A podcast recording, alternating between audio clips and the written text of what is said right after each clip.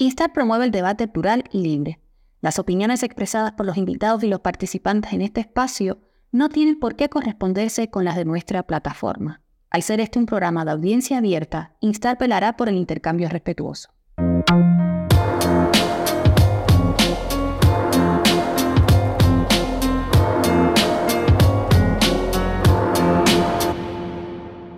Hola, eh, bienvenidos. Hoy tenemos como invitada a María Ares Marrero, eh, dramaturga, escritora, cineasta, activista de los derechos humanos. Estaremos hablando sobre su vida, su quehacer artístico y su activismo frente al grupo Berlín Opus Cuba desde Berlín. María, muchísimas gracias por estar con nosotros. Muchísimas gracias por aceptar la invitación del instituto. Buenas tardes a todos. Muchísimas gracias a ustedes. Es un honor estar colaborando eh, con Instar, que es un grupo que tiene todo mi aprecio, todo mi apoyo. Tuve la oportunidad de conversar con Tania Bruguera varias veces, estando aquí en Alemania. Y bueno, para mí es un placer yo creo que todo lo que se haga por darle visibilidad a la situación que se produce en Cuba eh, es importantísimo, es imprescindible, parte de nuestras vidas y como te decía en una de nuestras conversaciones, Berlín Opus Cuba es una organización, es un grupo de artistas, eh, profesionales, eh, cubanos que viven aquí, mm, muchos ya con la nacionalidad alemana, y precisamente ese grupo se forjó con esta idea, por eso se llama así Berlín Opus, una obra para Cuba, que es eh, lo que podemos hacer desde este exilio obligado en que nos encontramos. Así que gracias a ustedes. María, este programa eh, que funciona así como una especie de conversatorio, de charla, funciona como, como, como, eso, como cápsulas eh, de memoria sobre la cultura cubana y el activismo. En este caso, los que yo llevo enfocado más bien en las artes escénicas y en el trabajo en el teatro. Mm. Yo quería hablar eh, desde un inicio, ¿no? Cómo tú llegas a, eh, cuál es tu historia de exilio. Es muy importante contar las, las historias de persecuciones políticas y que estas historias sean recogidas, eh, porque muchas no se conocen o, y es necesario no tener la memoria del, del dolor para que no se repita. La memoria histórica, sí, es muy importante, coincido con eso. Y es por eso que, he accedido gustosísima a, esta, a este trabajo, a colaborar desde toda la modestia de la que soy capaz. Mm, yo comencé en el teatro muy joven, a los nueve años, en realidad en la infancia, eh, porque mi tío era un coach de la ópera de Cuba y entonces comencé, a los nueve años haciendo un rol de niña en una ópera, en la primera ópera polaca que se montaba en Cuba, en el Teatro Nacional de Cuba, o no sé hoy cómo le han puesto, antes de García Loca. Yo llevo 35 años fuera de Cuba, condenada al exilio. De todas maneras, trataré de hacer este, esta historia de mi vida, que ya son 61 años de vida, mm, resumirla cronológicamente. Yo creo que mm, esa vivencia eh, tan joven de ir al teatro, de estar siempre en el teatro, marcó mi vida para siempre. Em, hay un poemario que yo acabo de enviar a un concurso, cuando salga pues saldrá, en este momento todavía no está a la vista. Hay una alusión a otro momento de mi vida que se produce pocos años después, cuando tengo 11 años, y es que me becan en los camelitos. Ahí conocí a personas tan adorables como Carlos Alberto Cremata, que lo menciono porque en estos días ha hecho algo que, fue una especie de catarsis eh, en un programa que le invitaron a los Estados Unidos donde habla de su hija, de la muerte esa misteriosa de su hija. Casualmente tuvimos a, a Juan Carlos Cremata, pueden consultar el programa, está entre los primeros programas que hicimos de teatro. Bueno, eh, entonces nosotros desde, desde, esa época en los Camelitos yo creo que fue otra cosa que marcó nuestra vida también. Ahí estaba incluso Mariela Castro. Yo escribo permanentemente, sobre todo en las redes sociales, sobre este fenómeno. Hace poco también puse un post que tenía una foto de nosotros muy pequeñitos, con 11 años, y tuvo una cantidad de mm, publicaciones, ¿cómo le llaman a esto? Compartido. Estuvo y una, fue una oleada tremenda de camelitos, porque yo hablo eh, que, o sea, argumento que uno de los mayores crímenes que ha cometido la dictadura neogenocida cubana ha sido esta de manipular las mentes infantiles. Todos los niños cubanos hemos dicho desde que nos levantábamos por la mañana seremos como el Che cuando íbamos a saludar la bandera por la mañana, luego en este caso los camelitos y otras becas también, porque allí no solamente en ese post se expresaron eh, gente de los camelitos, sino gente de la Lenin, de todas las becas habidas y por haber. Y por si fuera poco, en las escuelas de la calle también había este régimen de adoctrinamiento total, de idas a las escuelas al campo y, en fin toda esta historia que sabemos. Pues son cosas que van marcando tu vida, es ese, ese construct, ese entretejido que te va mm, poniendo esos sellos desde la infancia. Luego, con 17 años que yo termino los camelitos, entro en el Instituto Superior de Arte. A mí me hizo el examen el gran Rine Leal, eso fue un amor a primera vista, y ese mismo día Rine me dijo, por las claras, estás aceptado no sé cómo será hoy en día, yo te estoy hablando del año 1979, Elisa comenzaba, la facultad de dramaturgia estaba por crearse en aquella época gracias a la doctora Raquel Carrió, que tan importante, que, que consideraba esta materia como algo tan importante y fui de la graduación de 1984 en ese espacio de tiempo. Entre 1979 y 1984 hay grandes artistas eh, cubanos en la diáspora también graduados de esas generaciones que, bueno, que, constataron o, que, o, con las cuales yo tuve em, em, contacto directo en aquella época. Mm, por ejemplo, Luis Alberto García, que me lo acabo de encontrar hace poco cuando estaba filmando este personaje que acaba de hacer de, de basado en el libro de Mario Vargas Llosa, no, sé si será basado en el libro Las fiestas del chivo, pero acaba de interpretar a, Trujillo y yo casualmente lo encontré eh, allí en República Dominicana una, una, noche que andaba yo paseando con unos amigos, eh, entró a una piscina de un hotel ah, muy lujoso y tal, a tomar unos tragos y de repente me encuentro a Alexis Valdés que viene hacia mí y me dice, yo a ti te conozco. Digo, yo a ti también. Alexis yo no lo conocía de Cuba. Y a mí me pongo a conversar con Alexis y siento a mi espalda que alguien me dice, María del Carmen Ares Marrero, tú vas a terminar esa conversación y a saludarme, algo así, después de 40 años. Y lo menciono, bueno, primeramente porque Luis Alberto, cuando yo me fui de Cuba en el año 1987, era un estudiante que, bueno, ya era conocido, no, bueno, ya nos habíamos graduado en el 84, estudiante no era, había mm, protagonizado algunas películas importantes, entre ellas Algo más que soñar, y se produjo una conversación, como siempre, sobre el tema político y la posición de los artistas que están dentro de Cuba. A veces reciben mucha, yo soy muy drástica con eso, porque claro, he sufrido mucho y es imposible que alguien exija de mí que sea muy condescendiente, pero uno tiene que de todas maneras apelar a, la mm, reflexión, a ese instinto humano que debemos tener, porque yo recuerdo que en ese momento yo conversando con, con Luis Alberto me dijo, mamá, pero acuérdate que estamos dentro. Y esa es una frase que desde luego que dice mucho.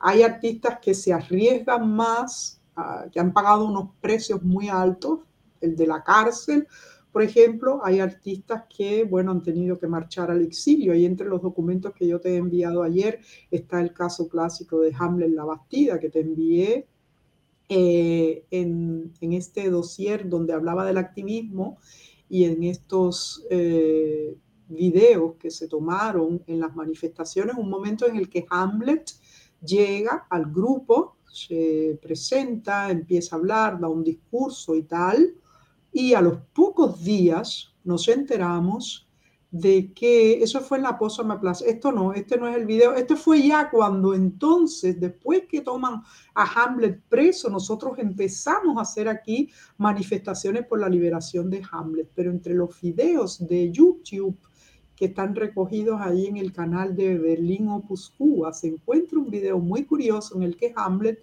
está pronunciando un discurso importantísimo y eh, pues posteriormente, a los pocos días llega a Cuba, él lo anuncia, de hecho, yo me voy a Cuba dentro de poco y está, ya tengo el pasaje comprado y tal y cual, y cuando llegue a Cuba yo voy a contar sobre el trabajo que he visto de ustedes aquí y cómo los artistas cubanos se han agrupado en Berlín. No solamente los artistas, debo hacer realmente eh, absoluta justicia hacia toda la cantidad de personas que hay allí, porque hay arquitectos, hay eh, uno de, mis grandes hermanos, amigos, familia, es el informático, bioinformático eh, Armando Urquiola Ruiz, que es el primo hermano de los Urquiola de Ariel y Omara y es una persona sin la cual esto no hubiese funcionado. Otro es Carlos Luis Rodríguez, que es también informático y son personas que no son, son Teresa Casanueva, una gran artista que incluso tiene su obra en el muro de Berlín, en la East Side Gallery. Mm, está su obra. Eh, sí, perdona, yo, yo creo que es que estoy haciendo una, muy amplio que te interrumpa, pero vamos a, volver a la, a la génesis, a Lisa. Mm. vamos, vamos, a volver a Lisa. ¿Te gradúas de dramaturgia entonces? Sí, bueno, y entonces estoy trabajando tres años en Cuba haciendo películas bastante problemáticas, documentales, incluso te había puesto en el CV uno que cogió un premio y tal. Y ya yo lo que trabajo en Cuba fueron tres años solamente. Yo en el 87 salgo de Cuba y me voy a Moscú. Y allí es que empieza el avatar real, al salir de Cuba, como nos pasa muchísimo, porque bueno, estamos hablando del año 1987. Y en ese momento eh, la situación político-social en Cuba no era la misma que existe hoy en día. O sea, hoy hay eh, otra mm, constelación, ah, eh, hay las redes sociales, existen las redes sociales, que es lo que le ha, podido abrir los ojos a la gente y tal. En aquel momento aquello no existía, la conciencia política que, que, yo tenía, al menos, porque hay gente que sí, que siempre fue mi propio abuelo, lo asesinaron en Villa Marista. Eh, eso es otra historia paralela que, bueno, si, si, viene al caso la contaré, la he contado varias veces. Em, es, es, un monstruo que dentro de mi familia crece, un fantasma sin, sin yo saberlo. Y bueno, te digo, me marcho en el 87 a, a Moscú, cuando aquello ni siquiera existía el Instituto de Cine de, de La Habana, y a estudiar, o sea, hacer una, un masterado, un Master of Art en cine en dirección de cine de ficción. Es el primer instituto de cine que existe en el mundo, es un instituto élite donde han estudiado los grandes artistas de la cinematografía o los grandes directores de la cinematografía mm, rusa, no solo directores, bueno, en general dramaturgos, directores de fotografía, etcétera. Y eh, bueno, entrar ahí es bastante difícil. Habíamos solamente ocho cubanos en ese, en ese grupo. Ya después de nosotros no permitieron. Eh, entrar a más cubanos allí porque era el tiempo de la perestroika. En el tiempo de la perestroika eh, se abren al mundo todas las verdades, como es conocido, la glasnost, que quiere decir, eh, o sea, transparencia, se abren todas las verdades de lo que había sido el comunismo, pero de un modo diferente, de un modo accesible eh, todo el mundo sabe lo que significa la perestroika. Y eso, por supuesto, nos influyó a nosotros de tal manera y nos dio acceso a mucha literatura, sucesos, a conocimientos. Insisto en que en aquel momento no existían las redes sociales. Eh, a mí me empiezan a pasar libros de Carlos Alberto Montané, que fue una figura importantísima en mi formación política. Después tuve en el año, no recuerdo en qué año después me invitaron a una conferencia internacional sobre la temática en Cuba, estando ya yo aquí en Alemania y tuve el la suerte de conocer a Carlos Alberto Montaner y decírselo. Fue muy gracioso porque me contestó, ah, se lo voy a decir a mi mujer porque no me cree, ella no me cree que las cosas que yo escribo tienen influencia en los jóvenes. Es, muy gracioso, ¿no? Muy modesto de su parte. Eh, fue una, un evento que se hizo posterior a la salida de los 75 de la cárcel, porque ahí también conocí a Manuel Vázquez Portal y, bueno, muchas personalidades que ya desde entonces, era el inicio de los 2000 o algo de eso. Vuelvo a la cronología porque yo sé que yo me pongo a conversar y pierdo. Lo que, pierdo el hilo, el hilo conductor de la historia. Con, tu exilio, ¿cómo, cómo te, te, obligan a salir de, de Cuba? ¿Qué es lo que pasa ahí? Bueno, yo salí como estudiante, pero ¿qué ocurre? en uno de los años, esto yo estaba en tercer año de la carrera, fue en 1990, viene a Moscú, en el Festival de Cine de Moscú, que se sabe que es un festival importante, Jorge Ulla con su esposa a presentar la famosa cinta Nobody Listen y nadie escuchaba que es la primera cinta que se hace sobre los presos políticos en Cuba, y eso fue un detonante tremendo, porque en medio de la perestroika, imagínate, eh, eh, es una película hecha también por Néstor Almendros, ¿eh? es codirigida con ese gran director de fotografía que, que tuvo tantos Óscares, hijo de Herminio Almendros, el escritor. Mm, entonces eso fue una bomba que cayó allí porque se hablaba por primera vez de lo que estaba pasando en Cuba en ese contexto moscovita. Y desde luego los estudiantes que estábamos allí, entre ellos estaba Gustavo Arcos, también un personaje que luego se volvió a Cuba y es una persona muy respetada, también de una posición moderada, porque el que está dentro de Cuba o se incinera o tiene que mantener una posición moderada, pero de todas maneras son intelectuales muy capaces. Eh, lo que quiero contar es que sencillamente en aquel momento, yo sí no tenía nada, no sé por qué yo no me o sea, ¿por qué yo me vuelvo tan rebelde y no una persona con una posición moderada, con interés de volver a Cuba o algo de eso, no lo sé, debe ser por mi rebeldía. A veces he pensado que ese monstruo de saber en aquel momento mm, que mi abuelo había sido asesinado en Villa Marista cuando yo era una niña, puede ser, eh, no ¿Qué Es lo que pasa ahí? ¿Qué es lo que pasa ahí con, con, con tu abuelo antes que vuelvas a tu Bueno, em, con mi abuelo ocurre que cuando yo era niña, eh, simplemente mi abuelo era un hombre de origen español y había crecido en los Estados Unidos. Era español norteamericano. Y llega a Cuba, como tantas personas, en los años 30, a hacer la base naval de Guantánamo, a construir la base naval de Guantánamo. Eh, con una compañía norteamericana. Y bueno, pues nada, en el 59 triunfa la revolución, pero él no estaba afiliado, no se afilia nunca, nunca creyó en eso, ni mucho menos, pero sí era un hombre que eh, era muy inteligente, hablaba inglés perfectamente y tal, y de alguna manera empezó a trabajar con el éxodo este tremendo de, tanta falta de, de personal y tal y cual que se produce en Cuba, empieza a trabajar en el Ministerio de Comercio Exterior si te dijera con sinceridad, esto me lo han preguntado muchas veces, mi madre acaba de morir en julio y se llevó a la tumba el misterio.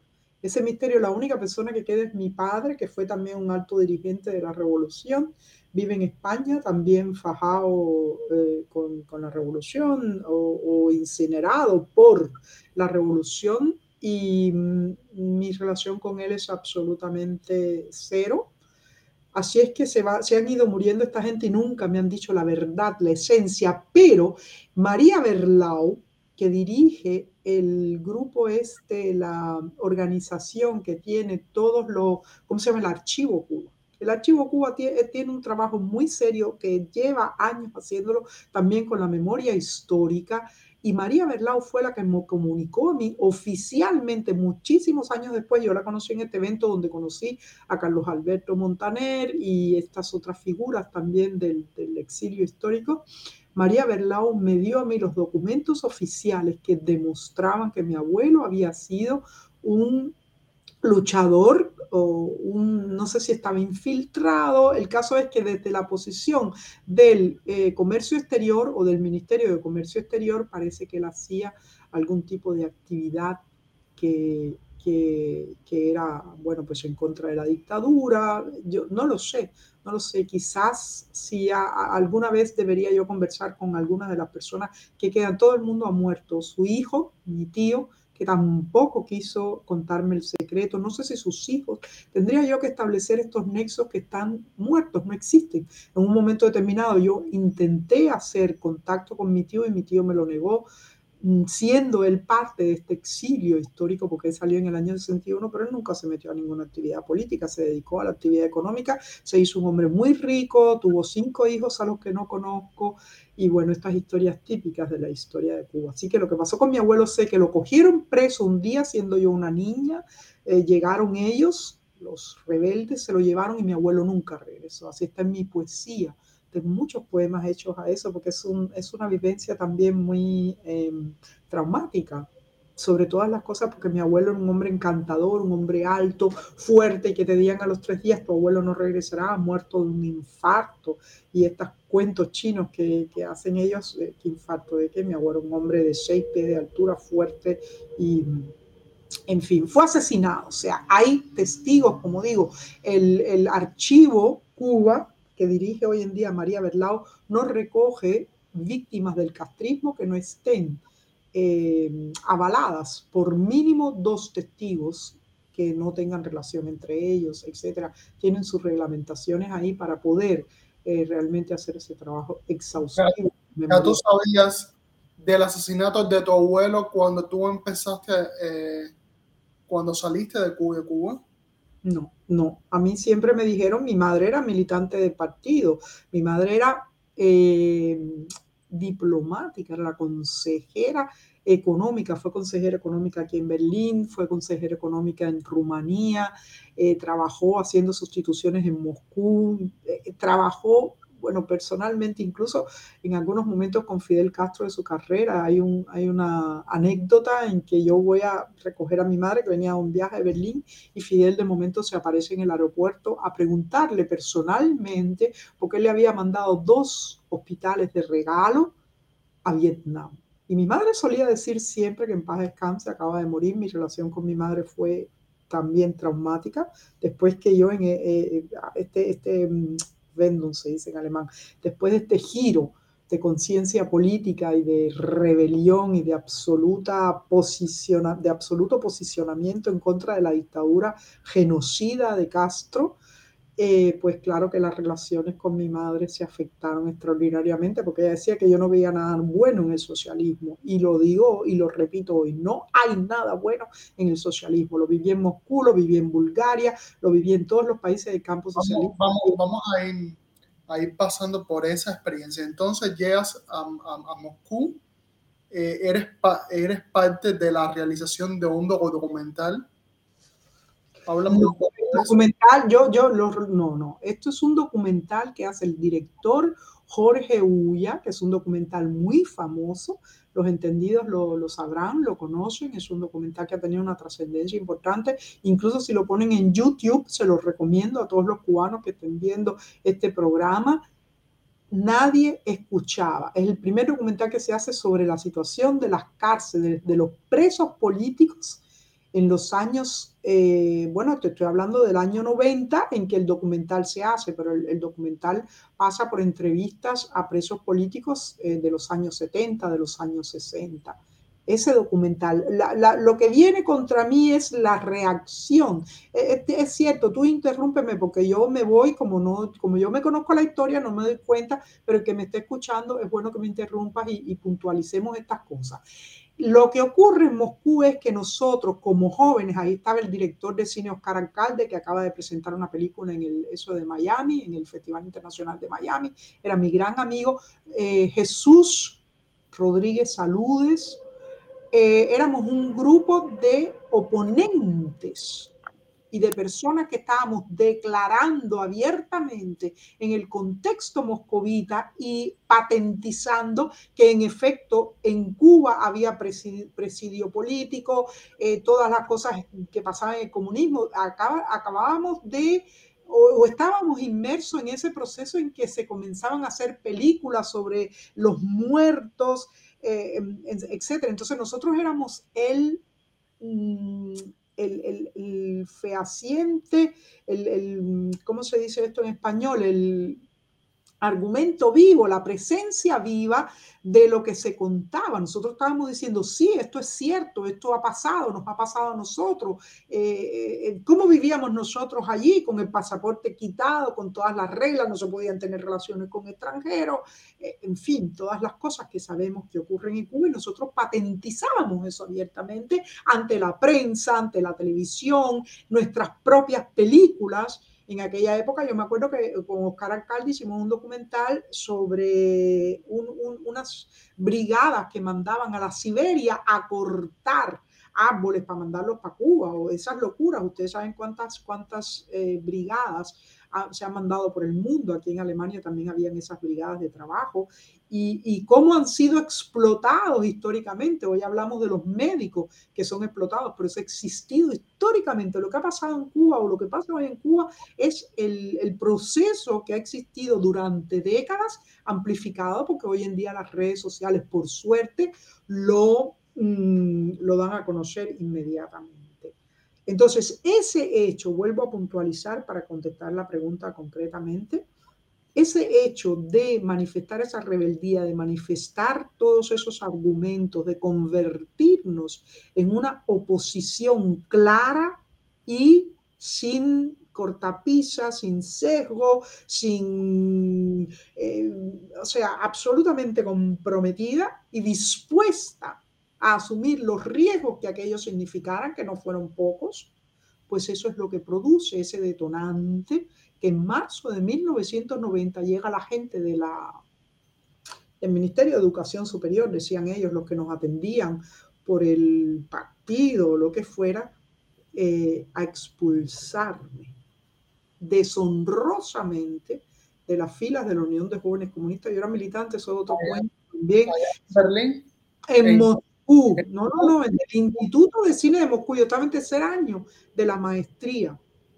Y entonces los rusos dicen, no, nosotros no la vamos a expulsar por problemas políticos, es un excelente estudiante. Te he contado cómo, son, cómo era de elitista ese, instituto. Para entrar allí eh, había que ser poco menos que un genio, que yo no lo soy. Tengo genio, pero no, no soy un genio.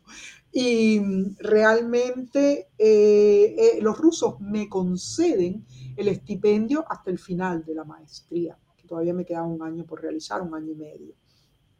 Mm, y así me quedo yo allí pero ya desvinculada, sin pasaporte cubano, me quedo en el aire, porque me lo quitaron todo. Debo decir, ya mi madre está muerta, así que no hay nada que perder. Esto no lo había dicho nunca antes en las entrevistas que me han hecho. ¿Cómo yo pude hacerme de un pasaporte? Esto lo voy a confesar especialmente para instar mi madre, que tenía muchas em, relaciones en el Ministerio de Relaciones Exteriores, naturalmente era una diplomática, fiel al Partido Comunista y todo eso, pero al fin y al cabo yo era su hija, entra a Cuba en el año 91 de vacaciones, naturalmente, ya estaba fungiendo, como dije ya, de consejera económica en la Embajada de Rumanía, y por sus relaciones logra que me extiendan un pasaporte cubano. Esa fue la manera en que yo obtuve, después de un, eh, un interín ahí de, que vivía en el aire, no me podía mover, me tenía que mover casi clandestinamente, esos, esos cuentos mejor ni hacerlos, pero sí mi madre me saca de Cuba escondido, porque no lo podía, era una cosa que alguien que, que, que ella conocía en el Ministerio de Relaciones Exteriores le hizo por debajo del tapete, como decimos en Cuba, y así fue que yo pude salir de Rumanía, que en ese momento estaba allí en Rumanía con ella porque me había quedado, había terminado los estudios, no tenía para dónde irme, etcétera, etcétera. Y gracias a ese pasaporte fue que pude quedarme en Europa porque no tenía intenciones tampoco de volver a Cuba. Me habían declarado emigrante por tiempo indefinido. Así decía la, ¿cómo se puede decir esto? La, la punición que a través del Ministerio de Educación Superior la seguridad del Estado, por supuesto, tiene que haberla eh, eh, pronunciado, ¿no? Porque el Ministerio de Educación Superior en sí no es, un, eh, no es una institución con el poder jurídico para, para este tipo de puniciones, de castigo, de destierro, prácticamente. Yo recuerdo que en aquel momento Balaguer era el, embajador, y yo lo conocía porque sus hijas habían estado conmigo en los Camilitos, le dije, ¿qué le dijo usted? Que la, que la dictadura castrista va a ser eh, indefinida. Porque bueno, ya así decía el papelito, ¿no? Emigrante por tiempo indefinido, pero bueno, estamos en, mil, estamos en el 2023 y aquello fue en el... En, en algún momento te dicen que tú no puedes regresar a Cuba. Bueno, no solo me lo dicen, me expulsan deshonrosamente. Al principio me obligaron a volver y yo me negué. Yo dije que no, porque yo sabía que yo miraba para Cuba y podía ir como mínimo para una cárcel. Y ya después a mi negativa, yo, yo, además yo estaba estudiando porque tenía que volver a Cuba, yo no había hecho nada. Eh, bueno, no había hecho nada para mí, para ellos por supuesto era, eh, y entonces ellos escriben definitivamente, expiden, expiden un documento oficial que decía emigrante por tiempo indefinido. Y me, me expulsan, me, incluso los rusos tienen que intervenir porque ellos ponen a los rusos entre la espada y la pared, al, decanato para extranjeros del FGIC, el CSIUS, Instituto de Cinematografía. Eh, eh, estoy diciendo, estoy mezclando el alemán con el ruso, no importa, el Instituto de Cinematografía de Moscú y la, la decana y mi máster, el gran Saba Kulish y Albert Filosof, eran mis dos máster, dos grandes cineastas rusos son los que dicen, no, ella se queda, ella se queda bajo nuestra jurisdicción hasta el final de la...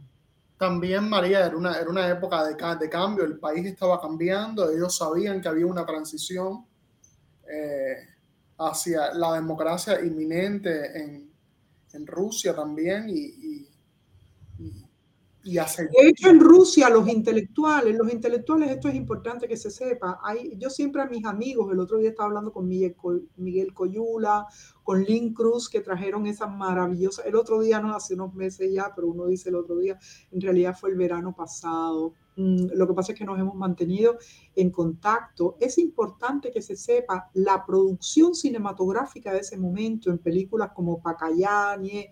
Eh, Pacayane quiere decir arrepentimiento. Esa es una película que todo cubano debería ver. Eh, favoritos de la luna. Hay una cantidad de películas que se producen en ese momento que hablan de mm, desde el punto de vista cinematográfico, estéticamente muy bien logrado, de lo que tú estás diciendo, o sea, de este despertar, de este sacar a la luz eh, lo que realmente había sido el comunismo, la cantidad, es el sistema, ese sistema de control, de reducción mental y espiritual del individuo sobre todas las cosas, que es lo que está, es el fenómeno horrendo que está pasando ahora mismo en Cuba, porque... Aunque se dice que parte de los de los, eh, de los intelectuales y de los artistas a través de la, del proceso de la Unión Soviética, muchos como, como que nunca en, eh, eh, realmente fueron comunistas ni pertenecieron al... Siempre se mantuvieron aislados de, de ese proceso y por lo tanto fueron vigilados. el caso típico de Andrei Tarkovsky en el cine, por ejemplo, es el, es el non plus ultra de la creación cinematográfica, no solamente para Rusia, sino para todo el mundo. La importancia de Tarkovsky es grande en el cine, eso lo sabemos, pero es un intelectual que estuvo muy perseguido y de hecho tuvo que salir de Rusia, murió fuera de Rusia con un dolor impresionante. Hay otros, Solzhenitsyn, Pasternak, hay muchos autores naturalmente que, que fueron perseguidos eh, la Svietaeva también es una poetisa que, tuvo muchas contradicciones con el, con el régimen stalinista mm, o, leninista o marxista-leninista, como le quieran llamar. Y bueno. terminas, eh, terminas la escuela y ¿qué es de ti? ¿Qué es de ti en ese destierro forzado en un país que estaba en una transición cómo, fue tu, tu, tu, tu recorrido por, por, por Europa. Es, es, muy importante porque no todo el tiempo alguien, eh, tenemos la, la oportunidad de, de, escuchar una experiencia de alguien que vio, que vivió en carne propia la eh, caída del bloque socialista. ¿Tuviste caer el muro de Berlín también? Habla de, eso, es, eso es importante. Menciona fechas, recuérdate, recuérdate que, que, a veces esto funciona como una especie de clase porque hay, hay personas que no conocen la fecha. Sí, es verdad, hay toda una generación, es como una clase de historia, muy bien, muy bien observado, muy bien formulado. Eh, hay toda una generación que de verdad no, no, no tuvo estas vivencias. A ver, eh, bueno, en el año 90, perdona. Yo nací en el 93, como para ponerte. Como mi hijo menor, ahí, ahí viene la cosa. Yo, si te digo la verdad, eso fue un avatar que decirlo en palabras, muchas personas me dicen que lo escriba el gran Mario Vargas Llosa a quien yo conocí en 1997. Aquí hay un artículo por ahí que él escribe después que termina eh, aquí en Berlín. Ya estoy volviendo a saltar, no cronológicamente, pero no importa, porque es, estamos en el espacio el 90 y el 97. Ok, voy a la cronología. Y entonces voy a terminar, vamos a hacer la dramaturgia entre los dos, pues los dos somos dramaturgos. O sea, vamos a hacer la dramaturgia del programa. yo soy ah. director, director. Ah, dramaturgia, bueno, entonces está excluido. No, no, eso me lo, me lo ponen todo el tiempo por ahí, la prensa independiente. Una vez me puso dramaturgo y se ha quedado el dramaturgo porque muchos no entienden cuál es la diferencia entre dirección y dramaturgia, increíblemente me dicen dramaturgo, dramaturgo. Bueno, pero bueno, porque muchos dramaturgos devenimos luego directores. Yo estudié dramaturgia en Cuba hasta el 84 en el ISA, algo que me formó increíblemente, aun cuando soy como personalidad muy caótica y desestructurada, precisamente por eso la dramaturgia ayuda tanto. Y luego estudié dirección en, Moscú. Y entonces ahí tuve, tuve, la fortuna de poder combinar las dos profesiones. Pero cuando estudiaba eh, dirección, una de las asignaturas principales, aparte de la de dirección de actores, era dramaturgia. Un director tiene que tener un dominio de la dramaturgia tan tremendo como el dramaturgo mismo. Un director tiene que dominar todos los aspectos de la cinematografía o un director de teatro, en este caso, que es tu rama. Pero bueno, no nos vayamos por las ramales, volvamos al punto de 1990 en que me expulsan. Eh, yo sigo ahí muy feliz en Moscú. Debo decir con toda sinceridad el día que me expulsaron, mis compañeros de grupo me apoyaron completamente. Ese grupo de cine de Moscú era increíble, incluso no voy a mencionar los que volvieron para Cuba, pero eran gente realmente con esa, no es que sea la doble moral, es que te obligan en Cuba eh, a, callar, a mentir, a lo que sea. Eh, me expulsan y yo me quedo los dos años siguientes en Moscú terminando la maestría pero en el 92 salgo embarazada de mi primer hijo. Y ya la vida ahí pues eh, te hace responsable no solamente de ti mismo, sino de otro ser que tú traes al mundo. Eh, de todas maneras, yo era una madre joven, tenía aquel momento apenas 30 años y eh, Tenía mi madre también aquí en Europa que me apoyó a pesar de que ella fuese comunista y yo no, pues hay, hay, una, hay un nivel ahí de la relación en que en aquel momento todavía se mantenía el amor filial por encima de las cuestiones políticas y era una, una, situación muy tensa y muy difícil porque yo voy a carenar, por decirlo de alguna manera, a eh, Bucarest. Yo no me quería quedar en Rusia. Eh, Rusia, yo, no quería quedarme en los países socialistas. Para mí me quedaba claro que el sistema socialista era algo que me eh, era execrable, yo lo rechazaba y las secuelas que dejaba el sistema socialista. Pues yo no viví el Moscú que, que sobrevino después de los grandes rascacielos y de todos los millonarios estos rusos, que ese, cambio yo no lo he visto. Hasta ahora ni siquiera he vuelto a Moscú. Creo que hay, eh, o sea, ah, para mí han habido muchos otros lugares importantes que visitar y creo que a lo mejor me lo debo todavía, ¿no? Puede que vuelva alguna vez pero yo recorrí Bulgaria, estuve en Turquía, en Grecia en algún momento, pero, o sea, podía comparar la diferencia de las secuelas. Estuve en Rumanía, en Checoslovaquia, en Budapest. Eh, hay algunas ciudades, claro, como Budapest, que eran más atractivas que otras, o la misma eh, Praga, pero de todas maneras había algo, había estado en Berlín democrático también muchísimas veces siendo estudiante, luego debería yo introducir ahí el, paréntesis del, del, muro de Berlín, porque el muro de Berlín cae en el 89.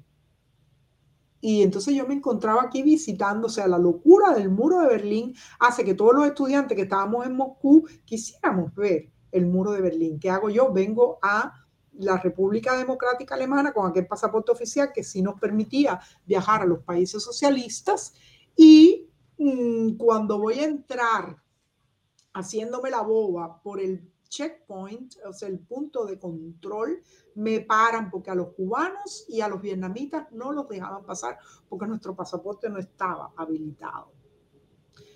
Entonces voy a la embajada con un amigo para que me lo habilitara, no me lo quiso habilitar, qué sé yo, a mi madre por supuesto no le podía contar estas cosas.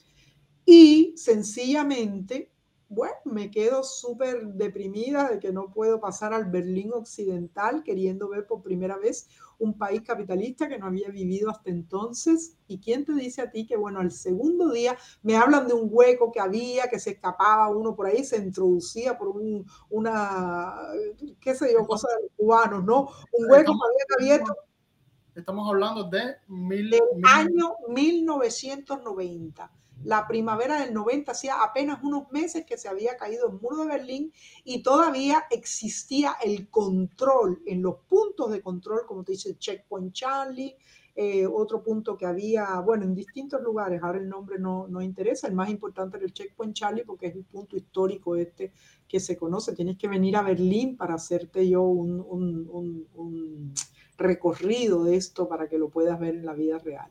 Eh, entonces, estando yo el segundo día, habiendo intentado encontrar este hueco que al fin no, no, no encontré para escabullirme, introducirme, no sé qué, vuelvo otra vez al punto, porque tú sabes cómo somos los cubanos, nos hacemos los suecos, a ver si por casualidad que me revisó el pasaporte ayer no me lo revisa hoy, y increíblemente te diré anecdóticamente, que no es una anécdota solamente, pasó en la vida real, que en ese momento, estando yo allí, me dicen, no, ya puede pasar porque hemos levantado, o sea, los alemanes habían decidido no cubrirle más la espalda ni a los vietnamitas ni a los cubanos.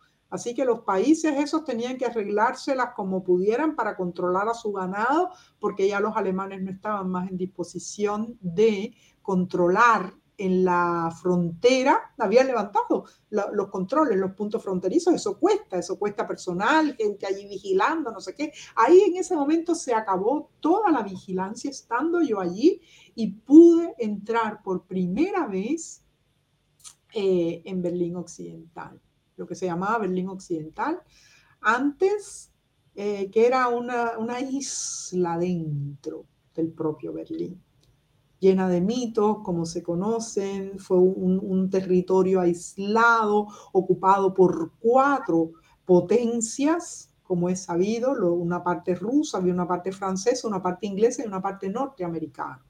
O sea, todas esas vivencias, pero en aquel momento había que vivirlo. A veces yo veo las películas y los documentales de aquella época y me veo allí, porque, porque eh, no sé, era distinto, las calles, el, tráfico, la gente, eh, estaban pasando cosas en ese momento que, bueno, pues quedaron impresas en la historia como, como eso que acabaste de mencionar ahora, la, caída del bloque del este. Y se abría Berlín al mundo, porque Berlín también era un, centro de espionaje. Eh, en fin, eh, hay que ver la historia de Berlín, ¿no? Hay unos documentales por ahí muy interesantes. Mm, pues sí, ahí comienza mi avatar y es ahí donde yo decido, dicho sea de paso, quedarme en Berlín. Ya tenía un pasaporte, como te he contado, un pasaporte no lo tenía, no, eso me, lo trajeron en el 92 y estamos hablando del 90. No, no lo tenía, ¿qué va? Y pasó el interín ese terrible en que yo estaba en territorio de nadie, viajando por ahí con un pasaporte. En, realidad, si lo he de decir, para que no haya confusión, ah, yo había falsificado algunos de los países a los que podía entrar, había hecho lo que me había dado la gana. Eh, como tenía acceso a la embajada y a ciertos, eh, documentos, eh, ciertos cuños y cosas de esas, pues claro, me aproveché de eso, tenía que sobrevivir, no es nada que me guste contar extraordinariamente, porque bueno, de alguna manera... Pero bueno, ya de todas maneras mi madre no está en este mundo. Es la historia normal de los cubanos, ese régimen ha, ¿cómo se llama? ha obligado a generaciones y generaciones a vivir eh, a través de la ilegalidad, porque ellos han hecho eh, los procesos legales imposibles. Entonces, uno no le queda más remedio que, que por otras vías. Lo que sí es importantísimo, Adonis, es que en ningún momento, primero ni me he arrepentido jamás, ni sentí en aquel momento absolutamente ningún sentimiento de culpabilidad, de creer que estoy haciendo algo mal, de nada, me sentí realmente libre. Y yo no sé, es una, es una cuestión más emocional que política, si te dijera la verdad. Soy muy sincera en ese sentido. Mm, es una cuestión humana, el individuo, y, hay personas que no resisten para nada las correas, que no resisten las ataduras para nada, y yo pertenezco realmente a ese grupo de personas. No me gusta, o sea, soy, soy, mi madre solía decir que era una rebelde sin causa, yo creo que eso no existe, ese es el título de una película de James Dean y por eso me lo decía, pero realmente yo jamás sentí que estaba faltando a nada ni a nadie. Ahí lo vas a ver en mi poesía, en algún momento podríamos eh, tocar ese tema que es importante, de hecho lo he tocado en muchas entrevistas que me han hecho, ¿qué es el concepto de patria, cómo uno lo ve, cómo se va modificando el concepto de patria que nos inculcaron, esa doctrina falsa, cómo uno la asimila mm, y la transforma eh, a, su, a su parecer, o sea, la acomoda a lo que te sea a ti emocionalmente cómodo. Querida, eh, ¿cómo te, te estableces en Berlín? Ya tú te quedas en el Berlín Occidental. No en el No, no, yo vuelvo a Moscú. Después de este cuento del muro, que por fin pasé, conocí el muro, me compré los pedacitos de piedra, o no sé si me los llevé, no, no recuerdo si en aquel momento se compraban o uno mismo se los cortaba de los pedazos, de ese detalle no recuerdo, la verdad. Mi compañero de esa aventura fue eh, Rodríguez Saludes, mi gran amigo, entrañable amigo Jesús Rodríguez Saludes, también se quedó, él se quedó, se quedó en aquella época casado, casi todos nos quedamos. Oscar Alcalde, como todos saben, también se fue a los Estados Unidos, hizo aquella gran película que fue El encanto del regreso, pero eso es de por sí una historia que deberían ustedes en la parte de, cinematografía que, que, alcalde cuente esa historia de y cómo nos robamos aquella película del encanto del regreso porque Fidel la prohibió a pesar de haber cogido el caracol el, premio caracol del año 92 estamos todavía en el 90 en que a mí me expulsan yo vengo a Berlín veo el muro veo Berlín occidental y tal me vuelvo a Moscú pues tenía que terminar. Yo terminé los estudios en el 92 y, entonces, cuando me examina el jurado, aquel, yo tenía ya la panza casi a, punto de parir a mi hijo, que vino al mundo. Yo hice los exámenes en julio y mi hijo vino al mundo el 27 de julio. Una anécdota muy graciosa es que yo no, yo estaba lista para parir el 26, pero yo aguanté el parto hasta la una de la madrugada porque yo no quería que mi hijo naciera el 26 de julio. Fíjate el grado de locura que a uno lo llevan eh, y, de, no querer jamás en la vida, bueno, 27 de julio, pero que, es el día de la Santa Ana, el 26, pero yo no quería por nada del mundo que mi hijo naciera. ¿Cómo tú viviste, cómo tú viviste ese proceso tanto en Moscú como en Berlín de la caída del bloque socialista? ¿Qué decía la gente? ¿Cómo, cómo, cómo, cómo fue el estallido? Eh, Había una diferencia muy grande. El, el, muro, porque cuando, cuando, uno, cuando uno tiene las, las imágenes, ¿no? Como uno ha visto en películas y documentales, uno lo que ve es como, como un cuando, una cuando explosión, una explosión. Te lo dije ahorita, es difícil a veces ponerlo en palabras, ¿no? Como, como bien dice el dicho, las imágenes eh, hablan a veces más que las palabras, pero es algo que te digo, o sea, que uno sentía eh, la temperatura de las calles, en el rodar los carros. Hay una diferencia muy grande, Adonis, debe decirse, y, la gente lo puede bien suponer, entre Moscú de aquel, entre el Moscú de aquel momento lleno de heladas, que era algo que me indignaba a mí, que me molestaba, que me mortificaba. las secuelas en Rusia fueron muy distintas al proceso que se vivió en Berlín o en Alemania. La reunificación alemana y, la, y, lo, y, lo, que se vivió en Rusia, al punto que históricamente estamos viendo que ahora mismo con el putinismo y con el Putin, mira lo que está pasando. Eh, eh, en qué está convirtiendo o en qué ha ido convirtiendo Putin otra vez a esa nación y esas, eh, o sea, son, son dos procesos totalmente diferentes.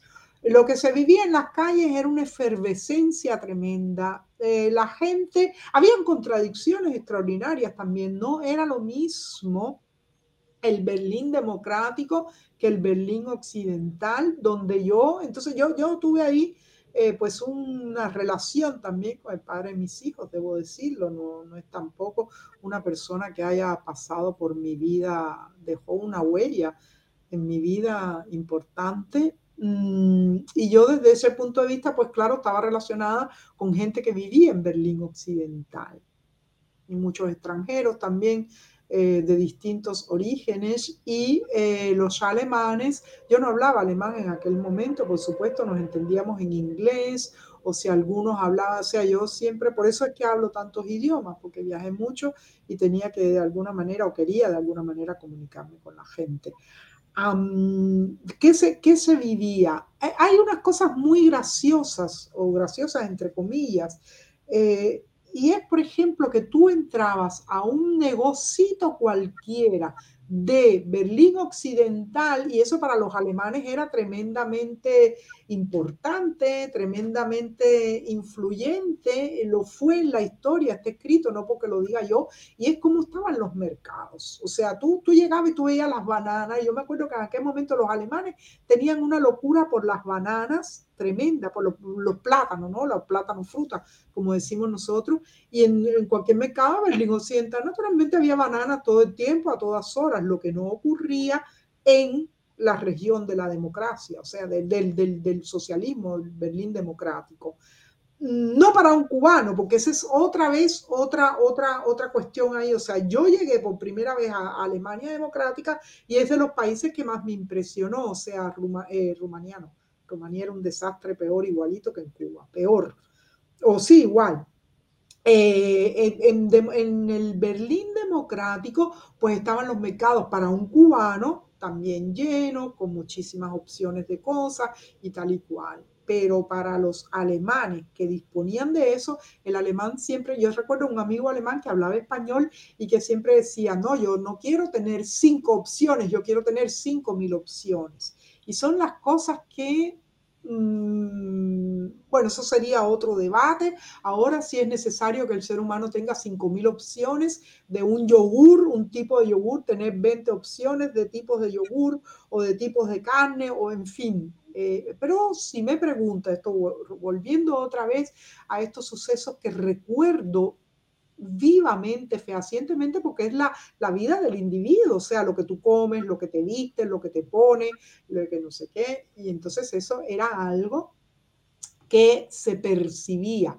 Sin embargo, llegas a Moscú y entonces en medio de la perestroika, para encontrar mantequilla, que es una cosa que le gustaba mucho a los rusos, tenías que ir a un Rinok, que así se llamaba el mercado libre campesino de Moscú, a unos precios que los rusos no se podían permitir. Yo que tenía dólares, porque el padre de los hijos me, me lo daba, pues claro, un dólar en aquel momento, que es otro, volviendo a tu, a tu pregunta, o sea, eh, las características de lo que se vivía en aquel momento. En aquel momento, si tú tenías un dólar, tú tenías en tus manos 125 rublos. Yo tenía...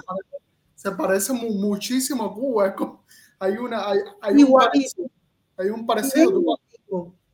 Por eso yo cuando oigo a los jóvenes hoy, naturalmente callo. Yo estoy muy en contacto con estas grandes jóvenes como Carolina Barrero, he estado con Ana Meli, incluso compartiendo personas brillantes. Eh, la misma Tania, pero bueno, Tania es, muy, es ya más de mi generación. Entre Tania y yo no hay tanta diferencia de edad. Pero estos jóvenes brillantes, eh, que, es una lista extensa, ¿no? La misma Danielita Rojo que estuvo aquí, es jovencita, Daniela tiene menos edad que tú, incluso personas realmente interesantes, brillantes, los que tienen en sus manos realmente el futuro del país o el segmento próximo eh, tendrán que asumirlo ellos, de hecho lo están asumiendo, pues claro, cuando yo los escucho me da esa misma sensación. Yo a veces si tengo que decir algo que sea muy relevante e importante, lo digo, pero estoy viviendo por segunda vez lo que ya viví eh, repetidamente, en repetidas ocasiones en, en, todos los países estos socialistas. Hay unos debates tremendos entre las... Eh, Em, eh, ¿cómo se dice esto? Las líneas de la oposición, hay algunos que se llaman de izquierda, otros que están en pos del socialismo, y qué sé yo, yo en esos debates no me meto. Ahí la, la, caída del bloque socialista fue un proceso de días o de pronto de la noche a la mañana un estallido y, cambió todo y se cayó el muro y le entraron a, a martillazo al muro, o fue un proceso. No, eso fue un proceso tremendo, fue un proceso, yo conozco muy de cerca el proceso, por ejemplo, en Rumanía, las, eh, la, en Rumanía, por ejemplo, se produjo un suceso que se llamó el, el crimen de Timișoara o algo así, que asesinaron como en Tiananmen a una cantidad de rebeldes, de gente que se expresaba y todo esto, le llamaron el río de sangre o algo así en rumano. Y, son procesos que se producen porque se va llenando la cachimba. La gente se va hartando de la miseria, no solamente económica, de la miseria espiritual. Date cuenta que en Rumanía, por ejemplo, la gente vivía, que eso fue una cosa que a mí me impresionó extraordinariamente, Adonis, entrar a... Yo tenía amigos rumanos, por supuesto, que incluso trabajaban en la embajada, que eran traductores, que hablaban perfectamente bien español y tenían que hablar siempre sotoboche conmigo, eh, escondidos, porque estaban todavía perseguido por el sistema hasta que cae Ceausescu, que el suceso sí fue radical, pero lo que se venía cocinando eh, en, el, en la, el magma que, que, que, que, emanó después era algo que, se estaba produciendo y, la inconformidad entre los intelectuales, entre la población, las cola, la miseria, el hecho, imagínate un país frío con nieve, que la gente no tenga calefacción en su departamento. Eso tú no lo has vivido y no lo quieras vivir. Porque yo lo viví en Rumanía, yo lo viví incluso viviendo como diplomático, ponían la calefacción bajita, había que andar disfrazado dentro de la casa. Uno que es caribeño y de hecho es rechaza tanto el frío, yo lo rechazo extraordinariamente. Mira cómo estoy vestida yo hoy, que hay sol y creo que 15 grados en Berlín entonces, eh, no, fue un proceso que desde luego, como todo proceso histórico, se produjo durante décadas, Adonis, durante décadas, porque es la lucha esta tremenda del individuo con la doctrina, eh, cómo lo van, por eso yo digo que le van robando la mente, es una masacre del espíritu del individuo. Hay esta obra Fahrenheit 4 o 5, no me acuerdo, donde se describe muy bien esto, cómo, cómo van manipulando al individuo y esto durante décadas va siendo mella hasta que se produce el suceso histórico como la caída del muro, que como todo el mundo sabe fue por un error incluso de un periodista, de un... Hay que, hay que ir a la fuente, yo debí eh, haberme estos sucesos. Por eso era importante haber sabido las preguntas antes. Pero bueno, en, en, Berlín se produce una reunión donde estaban los periodistas y hay un, hay un individuo del, del Buró Político cuyo nombre no voy a recordar jamás y nunca, pero está en Google, que dice que sí, que ya se puede pasar. Y entonces la gente sale en estampida porque el proceso este de ver a la gente, yo recuerdo yo tenía un amigo alemán que decía que los alemanes del ost, este, estaban encaramados en la torre esta de la Alexanderplatz, porque la torre es muy alta y tiene un restaurante que es, eh, es está en lo alto rodando, ¿no? Eh, dando la vuelta. Y entonces decía que ahí los alemanes se ponían a beber cerveza y a mirar, a ver cuando la torre pasara por, por la parte para ver el occidente y cosas de esta naturaleza. O sea, los chistes de esos alemanes, que a lo mejor a nosotros no nos dan gracia, pero bueno, para ellos era graciosísimo. Y entonces era toda esta efervescencia, como un poco lo que se está viviendo hoy en día en Cuba también O sea, el deseo este de la libertad, el mito que, se, que existe o que se construye, porque mientras más tú le quieres quitar al individuo algo, o sea, los alemanes, el haberle puesto ese muro que sí, que sí se construyó el 13 de agosto del 61, en, una noche, yo recuerdo que yo tenía una conocida alemana, hace poco la pobre murió, una señora, y me decía que ella un día abrió la puerta de su casa y se, y se encontraba en otro país, en su propia casa, porque le habían cambiado el nombre a la calle, eh, em, anécdotas de esta naturaleza. Mm, no sé si te respondo, no sé si me debes llevar otra vez al punto. Es bueno que yo ande suelta y tú me vuelvas a llevar.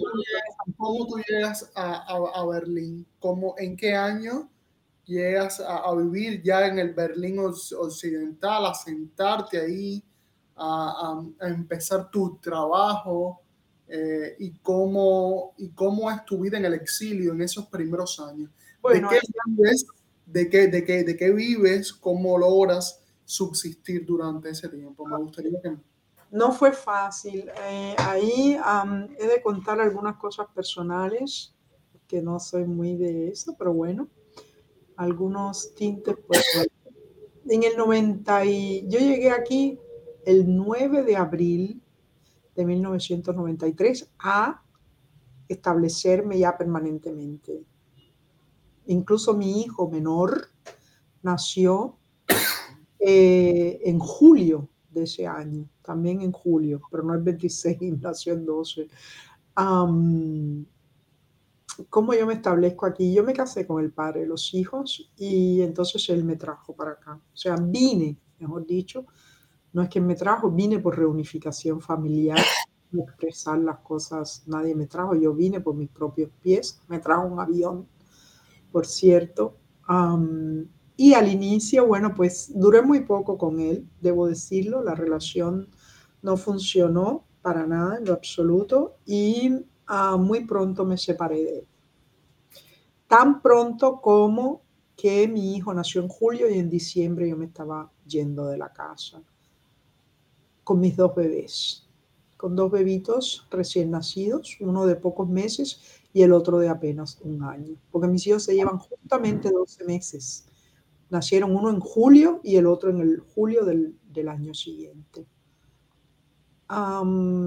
¿Cómo yo sobreviví? Bueno, de entrada, Alemania es un país que todavía hoy, y esperemos que eso no, no, no deje de ser así, da muchas ayudas. En este caso, yo me fui, yo no tenía nada. Yo decidí separarme de padre de mis hijos y me fui a la Obdachlosigkeit, o sea, la, eh, Obdachlosigkeit es que no tienes un techo sobre la cabeza. Y me tuve que refugiar en una casa de mujeres. En una cosa que se llama casa de mujeres. Esto tampoco lo he contado nunca en ninguna anécdota, en ninguna entrevista que me, que me hubieran hecho. Mm, yo viví refugiada en una casa de mujeres, sola con mis niños allí, escondida, y bueno, pues em, fueron meses duros, pero lógicamente el ser madre te da una fuerza y un espíritu de lucha que yo creo que tenemos muchas mujeres cubanas, seguramente muchas mujeres o todas las mujeres no importa de qué país, ese, ese instinto por la lucha, la sobrevivencia, eh, el cuidar a, nuestra cría. Y de hecho estaba en un país maravilloso, o sea, yo estaba refugiada en una casa, escondida en una casa de mujeres y tal, sabía que era una cosa totalmente temporal, el Estado me daba esa protección y, pero bueno, salías a la calle, naturalmente, yo podía salir a la calle. En esa época conocí a Jesús Díaz, el gran escritor cubano, por cierto, que ya vivía aquí en Alemania, en Berlín, exiliado en Berlín Occidental, ahí en la Wilhelmstraße. Da la casualidad que yo vivo hoy en día cerca de, de lo que fue en aquel momento su apartamento.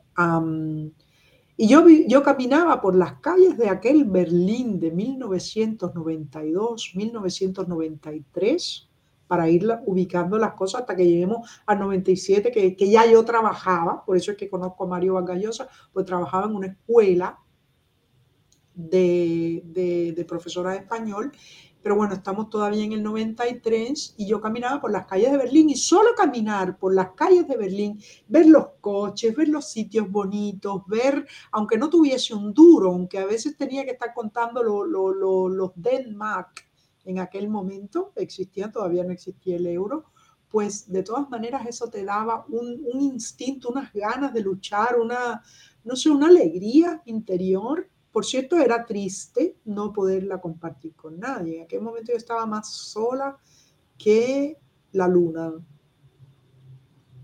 Sola, no, conocía a nadie aquí. Mis primeras amistades comenzaron a aparecer posteriormente cuando visité una, la primera escuela de idioma que visité y el primer trabajo que tuve que hacer. Ahí Sí, sí. Sí, no, bueno, nada, que ahí, ahí comenzó, o sea, en el año, al principio, aquí te dan, cuando tú pares hijos, de hecho mi hijo nació con la nacionalidad alemana y es importante que se sepa que eso fue lo que nos salvó la campana. El derecho a quedarnos en Alemania me lo dio mi hijo menor, Robin, se llama, mi hijo se llama, el primero se llama Renoir, el otro Robin, el justiciero, como el justiciero Robin Hood, se dice él, lo decía cuando era pequeño.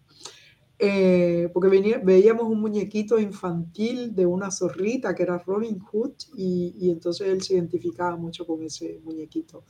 Eh, eso fue lo que me dio a mí la posibilidad de vivir en Alemania, de quedarme, de, tener mis primeros Aufenthalt, el Aumis, que, es, que se llama, el, el permiso de residencia en Alemania, que lo tenía que renovar cada tres años mientras mi hijo fuera chiquito y cuando mi hijo cumplió los 18 años, me lo quitaban, me escribieron que tenía que ya irme del país y tal y cual, pero bueno, yo no respondí a eso porque ya en aquel momento naturalmente tenía la nacionalidad alemana, hacía tiempo ya y no tenía que preocuparme, ya me había integrado a la sociedad, había comenzado a trabajar y tal y cual. Pero volvemos al punto ese en que yo, ¿cómo sobreviví? Bueno, pues al principio sobreviví de lo que se llama aquí la pausa, que es la pausa de maternidad que le ofrecen a toda mujer como derecho los dos o tres primeros años. Yo como tenía dos hijos, pues claro, me acogía a este de los tres años y es por eso que pasa en el año, o sea, Robin nació en 93, 94, 95, 96.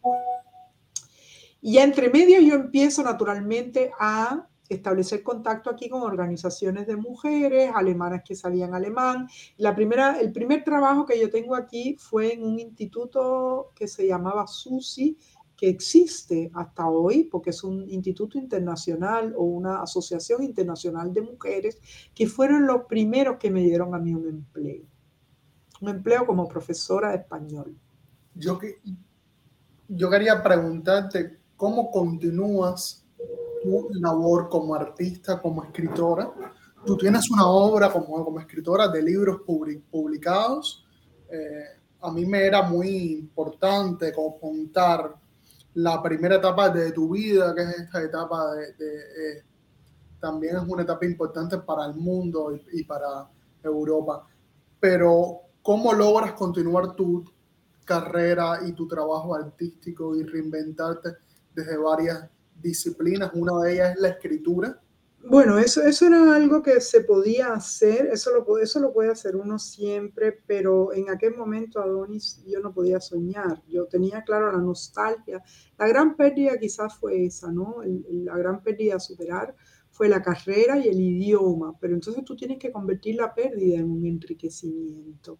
Y en aquel momento no podía soñar, eh, o solamente podía soñar con rehacer una carrera.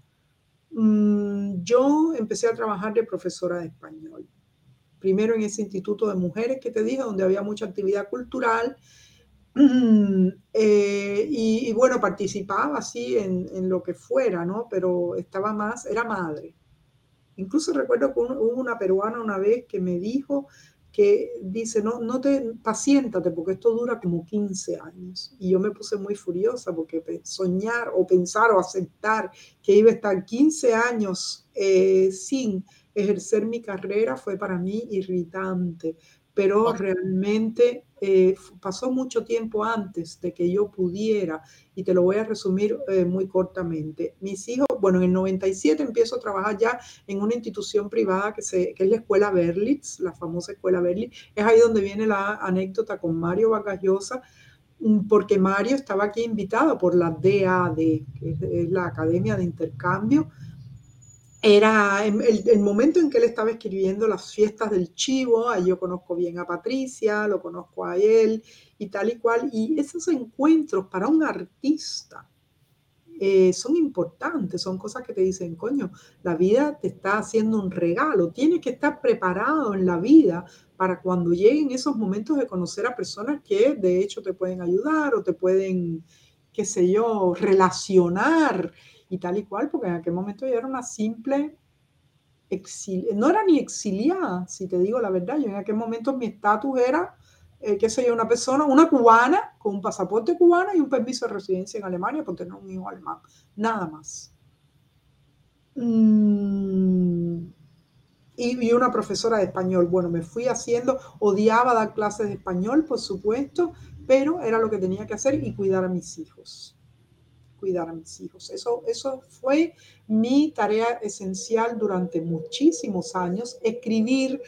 Eh, debo decir con toda sinceridad, porque en la vida las cosas pasan por alguna razón, que este libro berlinario,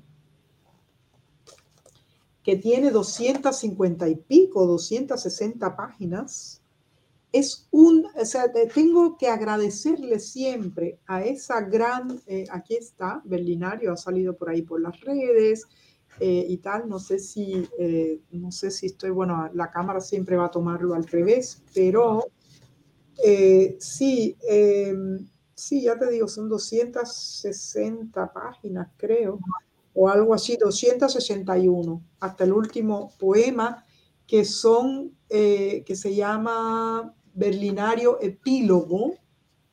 ¿Qué es lo primero que Este libro lo publica Ilíada Ediciones. Ilíada Ediciones es como un oasis dentro de Berlín, porque es, la, es, una, es una publicación dirigida por el gran escritor Amir Valle, gran hermano, amigo, siempre está conmigo en todas estas eh, actividades de, del activismo por la libertad de Cuba. Y ellos es algo inusual que un libro de 261, o sea, un libro de poesía tenga 261 páginas. ¿Por qué lo digo? Porque eso que tú me preguntas, Adonis, eh, eh, fue un huevo ahí en el nido que se estuvo cociendo, o, mm, ¿cómo se dice esto? Cuando las gallinas están empollando durante décadas, durante años. Porque se, ¿Cómo se dice? Gestando, ¿no? Sí, eso exactamente. Fue una obra que se estuvo gestando durante años hasta que salió. Exactamente ese es el día en que se publicó. Se, se, ahí estoy con mi hijo menor, mi mejor amigo, a mi derecha, a mis espaldas, la dueña del local, que es una muy importante eh, librería que se llama Andem Buch, donde conocí a la gran Lecna Rodríguez, nuestra querida poetisa Lecna Rodríguez estaba mirando por aquí un libro que me dejó ese día, nos intercambiamos libros y mm, es, una, es un sitio de eh, absoluta importancia dentro de las letras hispánicas porque son esos nichos. Ahí estoy con Amir Valle y dos escritores más, un cubano que vive en los Estados Unidos y una gran escritora colombiana, Amira Armenta, y mi gran Amir Valle. Mm, Sí, es, es una obra de verdad que durante tiempo se ha cocinado, se ha cocinado. Y si soy sincera, porque ahí viene otro interín Adonis, donde yo no me dediqué o no pude, o el dominio de la lengua, date cuenta que aquí vivir, para vivir como artista, tú tienes que dominar la lengua perfectamente y tienes que sumergirte en ese proceso. Aquí los artistas no tienen, aquí muy pocos artistas tienen una plaza. Eh, eh, eh, como dice, una plaza fija dentro de un teatro, dentro de una institución. Entonces yo tenía que vivir, yo he vivido durante todos estos años de la docencia. Hay un momento de mi vida donde yo comienzo en el, 2000, eh, eh, sí, en el 2008 creo que ya fue, bueno, porque sigo la carrera esta de, claro, dar clases, a mantener a mis hijos, hacer los trabajos que se me presentaran y tal y cual y ya después entro como profesora porque hago la carrera de pedagogía, que se llama en español Teatro Pedagógico. Y ahí comienzo, mira, ahí lo, estás, eh, lo están eh, ilustrando. Comienzo a trabajar en las escuelas como pedagoga del teatro porque tenía unos conocimientos extraordinarios, hice proyectos bellísimos, bellísimos. Es, eh, está ese proyecto que se llama en alemán Alles Könner Maschine, bueno, deja que él termine de poner, porque esto es con niños más grandes, ¿no? con chicos más grandes, de 15 años. Trabajé en los preuniversitarios, que era una edad que me gustaba mucho. Y después eh, ahí Christopher va seguramente a encontrar ese, ese dossier que les envié. Ah, mira qué lindo Esa es una foto hermosísima con todo el grupo. Mira qué delgadita, estoy yo en color mamoncillo ahí en medio de todos los jóvenes, al final de una clase, de un ensayo probablemente.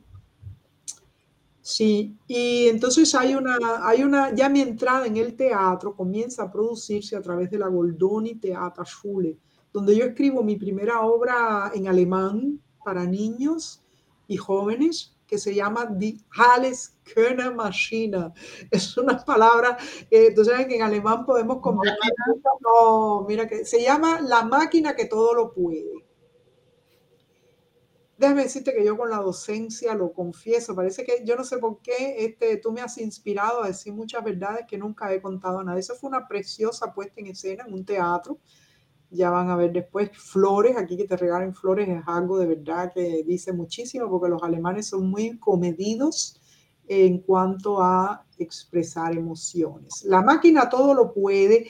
Eh, comenzó a partir de mi trabajo con este grupo, porque los niños siempre quieren cosas increíbles, ¿no? Ahí está la profesora, la maestra. Eh, la historia cuenta, sí soy yo, la historia cuenta Mm, una maestra que se retrasa un día a las clases y los niños crean la máquina que todo lo puede, que es esa, esa foto anterior y tal que pusieron. después la maestra mala llega y todo esto, y los niños entonces la, la paralizan, ¿no? Con la máquina que todo lo puede, pero mientras tanto, eh, en la obra va sucediendo, ellos van dando vueltas y paseos, y entonces hay un conflicto entre el niño que la, entre la niña que la pinta y la diseña, la artista de la máquina, y el niño que la, que la convierte en un, no sé, el técnico, ¿no?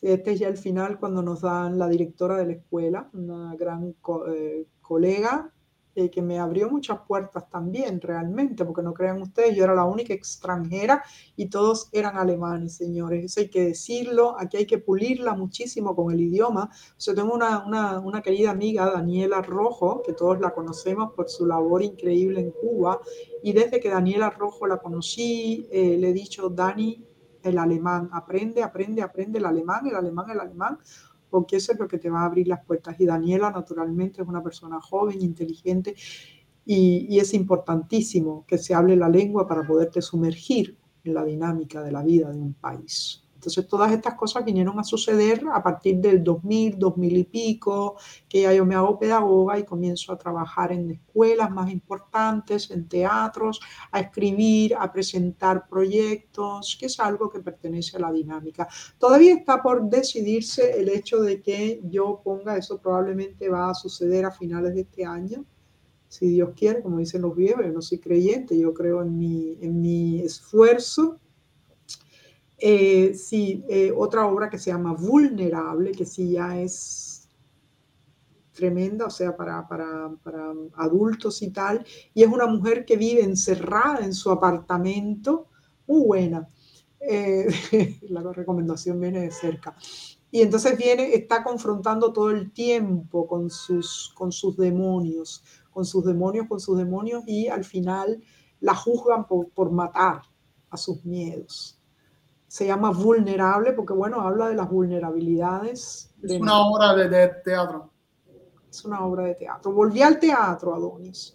Volví al teatro, a mi profesión inicial, porque sí, yo estudié dramaturgia, estoy muy, muy colegada a la dramaturgia, a la escritura, y al final Adonis, después de haber hecho también todo este periplo por la actividad, el activismo Eso es un capítulo que todavía no lo pongan, tenemos que llegar ahí cronológicamente. Has incluso actuado también. ah, ah, tienes razón, tienes razón. Antes de, antes de dedicarme a la docencia, trabajé, esto es un capítulo importantísimo, fíjate, ¿eh? que son, son las, las, cosas que van marcando la vida de las personas. Yo trabajé durante cuatro años en un grupo que tenía un proyecto paralelo para adictos. Adictos poliadictos. Y entonces ahí hice muchos personajes, escribí, puse en escena en ese teatro. es, es eh, o sea, en español hay, hay, algunas, hay algunas cosas ahí. Los bandidos de Schiller, que hizo un personaje que es Kosinski. Hay una sola foto, creo, de Kosinski ahí en el escenario con Cal. Una escena solamente, pero bueno, está el personaje de, ah, eh, ah mira, qué bien, ahí está, ahí estoy yo como Kosinski con Cal, el, el, protagónico de los bandidos, que es el que e, es una versión moderna, naturalmente, porque Kosinski es un hombre, pero yo hacía una rockera, estaba vestida y entonces cantando. Esto es haciendo Chekhov. Como yo estuve en Rusia, pues eh, claro, conocía muy bien. Chekhov fue un, autor que siempre conocí muchísimo. Esto fue haciendo la corista, si no recuerdo mal, de Chekhov. Eh, ahí con una actriz rusa. Ah, esto fue en otra. Ahí, aquí, esto fue, creo que fue el protagónico que yo realicé como Helena Winkler. No lo sé porque no me veo muy bien ahí. No sé si es. Hicimos muchas puestas en escena en este grupo. Eh, donde estaban eh, también involucrados estas personas que hacían este trabajo, era tenía un corte social también, ¿no? Porque aquí el teatro, como el teatro pedagógico, después yo hago un proyecto en España, mira, eso se me olvidó ponerlo ahí en los dossiers que te entregué, otro proyecto que yo realicé en España, en la sala cero de España y en la EKS, que ya te estuve contando, esa maravillosa institución que es donde yo intento combinar siempre el trabajo social, porque el teatro es algo que tiene que, que, cambiar, para mí, ¿no? Para mí es importante que cuando haga teatro sea para cambiar algo, incluso cambiar la vida de la gente, porque los alemanes estos que eran poliadictos, eh, hay, que, hay que tener una muy, o sea, mi, mi, mi, espíritu se ha ido desarrollando mucho porque hay que tener mucha tolerancia, pero también tenía mucha tendencia a quejarse. Y uno al venir de Cuba y ver que se quejan de cosas, pues es algo que uno tiene como que metabolizar, uno no puede ver a la situación, o sea, no puedes ver la situación social de individuos que han estado marginados, incluso yo tuve que ver allí con personas obdachlose, obdachlose quiere decir los sin techo, los homeless, como se dice en inglés. y entonces hay que tener mucho cuidado, ¿no? Pero a través del teatro, que es la labor pedagógica de la que se sirve eh, la pedagogía, por eso después, eh, o después no, eh, trabajé desde mucho antes como teatro, como pedagoga del teatro, aunque la, el título lo saqué después, el título lo saqué creo que fue en el 2008 o algo por el estilo, mm, pero claro, como tenía conocimientos tenía tan, tan vastos conocimientos realmente de, todo esto, pues eh, realicé muchísimos proyectos sin haber todavía sacado el título y el título lo saqué un año porque nada más que tenía que hacer la asignatura de pedagogía, todas las demás las fui, las pude examinar sin necesariamente tener que concurrir, pues si no hubiera tenido que hacer tres años de, de Ausbildung, que se llama, ¿no? De preparación pedagógica o algo así. Querida, a mí me gustaría eh, llegar a un punto donde me hablaras del activismo. Mm. Vamos a hablar del activismo y de eh, dos preguntas fundamentales. Ya, eh, ya vamos por el una hora 23. Uy, sí, hay que resumir. Pero está bien. estamos en buen tiempo aún. Y quería preguntarte cómo surge la idea de Berlín Opus Cuba de quién es la iniciativa y cómo eh, te vemos muy involucrada en, las redes, te vemos muy involucrada frente a las manifestaciones en, Berlín, en, Alemania, eh, las manifestaciones a favor de la libertad y la democracia en Cuba. Bueno, antes que eso, yo quisiera hacerte una pregunta. Tú que viviste todo el proceso de, eh, la caída del bloque socialista, ¿tú crees que el comunismo, el, el, el socialismo es tan nefasto como el fascismo? ¿Tú crees que debería ser pro prohibido? Bueno, no es que debería ser, es que está prohibido. La, Comunidad Europea extendió un decreto, eh, creo que fue en el año, habría que buscar en Google, ya la memoria me falla, pero siempre vuelvo en mis escritos al Parlamento, a los políticos y tal, ese yo creo que es una de las cartas con las que yo siempre peleo y es una de las cuestiones, una de las verdades que suelo escribir. Si en Europa está prohibido el comunismo, porque ha sido comparado y tan prohibido como el fascismo, ¿cómo puede querer la izquierda europea que haya en Cuba o sigue defendiendo todavía una dictadura que se dice socialista? Pero acá en España hay un partido comunista, Garida. Mira, yo te voy a decir una cosa, Donny, yo no soy político, yo soy artista. Si tú me preguntas a mí de las leyes de la dramaturgia, si nos ponemos a hacer una puesta en escena eh, entre los dos, yo te puedo exhaustivamente responder el porqué de las, de las decisiones que tomo para estas cosas. Pero en tema de política, yo no invierto el tiempo porque para mí la política mm, no es el centro de mi vida. Me siento activista, he sido en momentos de mi vida una muy eh, o sea, muy fuerte activista. De hecho, en Berlín, eh, puedo decirlo sin ningún tipo de falsa modestia, he tenido un equipo de compañeros, hemos sido un, un, grupo muy cohesionado. Ahí está la actriz María Magdalena González Atao, que es una de las intérpretes de mis poemas, eh, maravillosa y con la que y la que me ha inspirado también esta obra de Vulnerable, porque es una actriz también fantástica. Entonces, eh, sí es cierto que yo he sido, he asumido la responsabilidad que ellos pusieron en mis manos, pero dentro del grupo Opus Cuba, que ahora te voy a contar inmediatamente cómo surge y cómo nació, cada cual ha tenido una responsabilidad igual de importante, porque, o sea, Berlín Opus Cuba surge a raíz de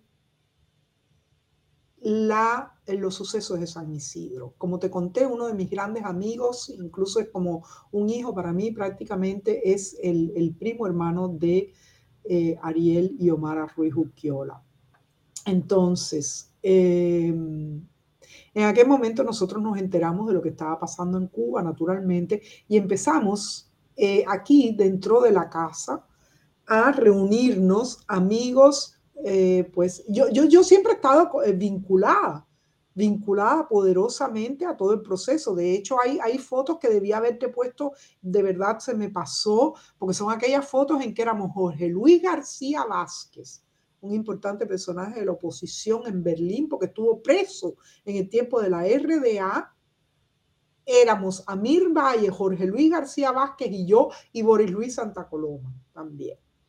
Eh, ¿Vale? Entonces, Amir, Jorge Luis y yo estamos retratados en, con, uno de los 75 que vino aquí, vino Berta Soler, también tengo una foto con Berta Soler cuando vino en el momento aquel en que nos recibió Guido Westervele. Eh, eran los años, eh, ¿en qué año vino Berta Soler que nos recibió Guido Westervele? Fue posterior a la liberación de los 75, en lo que en, el proceso en el cual yo incidí también extraordinariamente, vuelvo y repito que en aquella época no había redes sociales, es decir, activa siempre estado.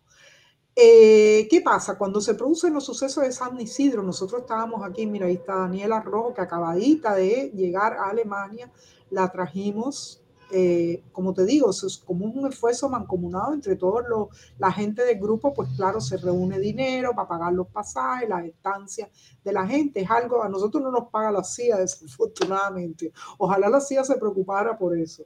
Eh, ¿Vale? nos, debe, nos, debe, cheques a todo el mundo, ¿no? Debe cheques a todos. me debe uno grandísimo. ¿eh?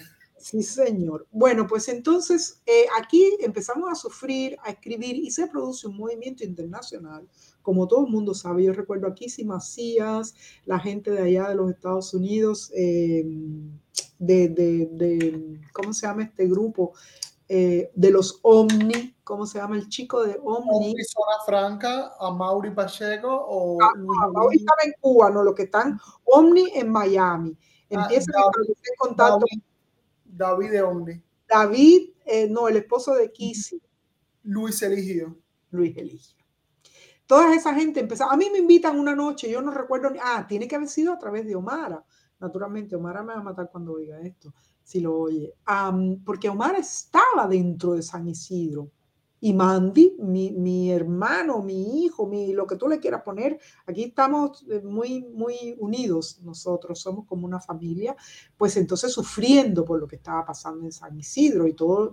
Entonces una noche, por una razón que yo no recuerdo, ni cómo fue tampoco lo recuerdo, ya digo, las redes sociales son una vía muy directa de contactar con la gente eh, me invitan a una reunión donde estábamos todos los que queríamos a nivel internacional, pues apoyar a San Isidro. Fue un proceso, creo que ahí estaba Salomé García Bacallao también, que en aquel momento creo que vivía en Valencia, ahí conozco a, ah, no, Ana Meli estaba también dentro de San Isidro, ahí rodeada.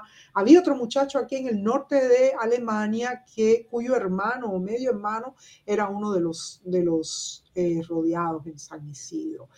hay un día, nosotros dijimos, bueno, como esta gente hacían poesía, la gente de Luis el Hijo y qué sé yo, nosotros también éramos poetas, artistas y tal, salimos todos el 5 de diciembre de ese año a apoyar, que son las, las, eh, las fotos, bueno, esas fotos están dentro del, dentro de dentro de la página web de Berlín Opus Cuba. Esa creo que no te las mandé eh, directamente en ningún otro dossier, pero sí están en la página web de Berlín Opus Cuba, donde está esa foto famosa que está el muro atrás. Creamos como un teatro allí. El muro era nuestra, eran nuestras culises, nuestras eh, telones de fondo, y ahí empezaron a desfilar artistas. Ahí conocí a Bilio, a, a Suárez, que es también graduado de LISA, dramaturgo, Ahí estuvo María Magdalena González, Ernesto Rodríguez, que era también del dúo Postrova en Cuba, eh, que vive aquí. Bueno, todo el que se quiso involucrar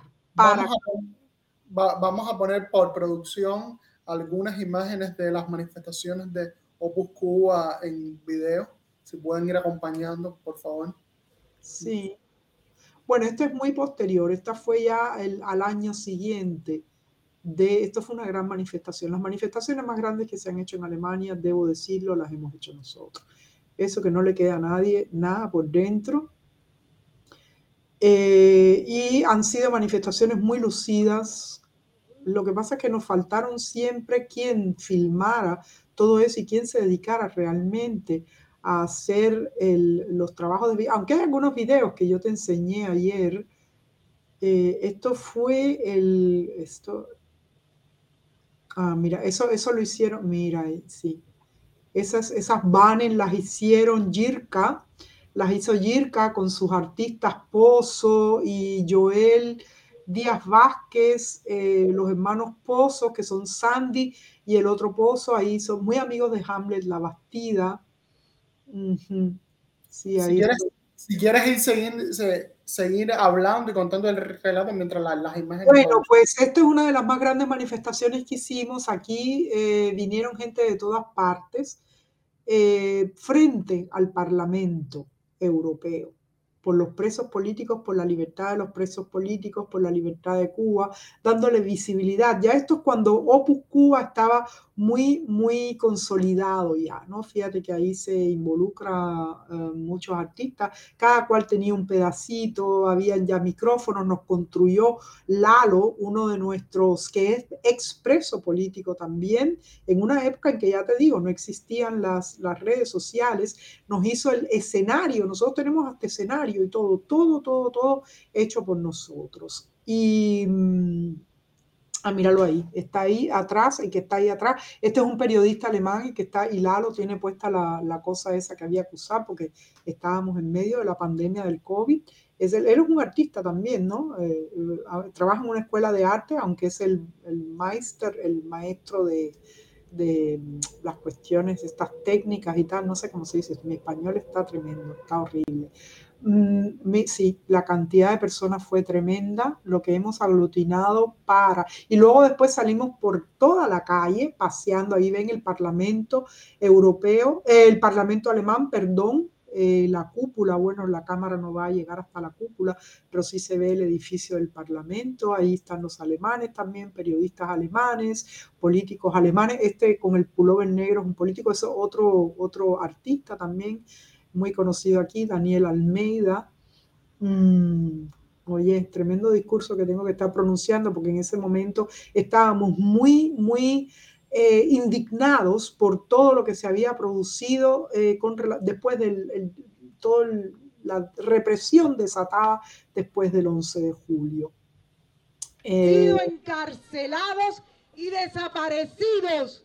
¿Cuántos son ya? Son más de 500 personas desaparecidas sin que podamos saber la cifra real de cuánta gente está siendo masacrada, desaparecida. Las madres en Cuba han creado ya una organización para salir a buscar a sus hijos. Sí.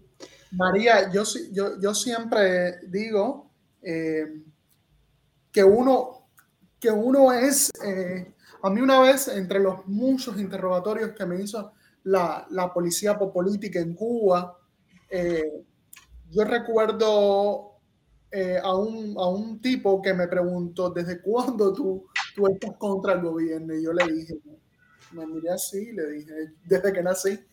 Y, y, y, uno, y uno es una acumulación de experiencia. Uno llega a un punto de de radicalidad frontal ante el régimen, de mantener un discurso anticastrista, precisamente por todas las heridas que uno va acumulando. Tú contabas tu experiencia primero como estudiante eh, y cómo fuiste víctima de un régimen educativo eh, como los Carlos Camilitos. Contaste el asesinato de tu abuelo en Villamarista, cómo fuiste expulsada de Cuba, exiliada, eh, arbitrariamente, tan arbitrariamente. Cómo además tuviste que pasar y reconstruir tu vida y tu obra como, como, artista en un país extranjero, en una lengua diferente. Eh, María, yo quiero preguntarte a este punto eh, de que nosotros estamos, en este punto incierto, en este punto, a veces duele decirlo, de, desesperanzador eh, sobre el futuro de Cuba. Hay, hay, muchos cubanos ahora mismo en el exilio, hay muchos cubanos en todas partes haciendo sus iniciativas, iniciativas que a veces se contraponen unas con otras, hay mucha rivalidad, hay mucho eh, eh, desacuerdos, políticos y mucha banalidad. También, también, también, también producto, yo te lo decía, todo es producto de un sistema genocida, todo es producto de ese sistema que ha deformado a la ciudadanía. Yo quiero que tú me digas desde tu experiencia, la, experiencia que tú viviste en la caída del de, eh, campo socialista, cómo, cómo tuviste despedazar ese muro, cómo tú ves el futuro de Cuba, cómo tú ves el cambio. ¿Crees, ¿Crees que puede ser posible un cambio? ¿Y, ¿Y cómo crees que el arte, el teatro, puede ayudar a impulsar ese cambio? Tanto desde adentro de la, de la isla, el arte que se sigue siendo independiente, porque todavía siguen habiendo artistas, independientes en, en, la, en, la, isla, a pesar de que el último año ya, ya eh, ha habido un éxodo masivo y sobre todo han salido muchos artistas independientes o artistas que tenían posiciones políticas en la cual de ellos me incluyo, que teníamos una obra sólida en Cuba. Eh, ¿Cómo tú ves esto? ¿Cómo tú ves el cambio y, qué figura pueden jugar los artistas y los intelectuales y el teatro específicamente? Bueno, son muchas preguntas en una. Mm, yo creo, Adonis, yo como mismo te dije ahorita que no era político, tampoco tengo una bola de cristal. Tengo una, pero está en... pero juguemos, juguemos, como, como, como yo eh, aprendí. Sí, voy ahí, voy ahí. Déjame reflexionar porque es una pregunta compleja. uno tiene una responsabilidad cuando da criterios de esta naturaleza y los míos desafortunadamente no son de cantos de sirena, ni de fuegos artificiales, ni de... O sea, yo con 61 años, después de haber vivido todo lo que he vivido, después de haberme ilusionado en la juventud, naturalmente, con que la dictadura caería pronto, dado que el campo socialista se había desmembrado y Cuba no tenía sostén económico, supuestamente, para resistir ese proceso histórico que se había producido en Europa.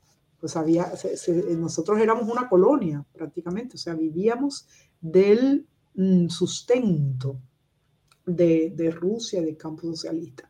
todo esto se desmiembra y sin embargo Cuba luego entonces eh, eh, asume la, asume no, esa no es la palabra, eh, hace todo este rejuego para explotar a Venezuela, para sacarlo. O sea, ellos siempre tienen un plan B, eso se sabe, la historia lo demuestra, y de hecho hoy en día no es, no es, no es distinto. Siempre hay, o sea, el problema es que la economía cubana está tan destrozada, tan... No, existe prácticamente y lo que existe en Cuba es un, un, un, estado de terror.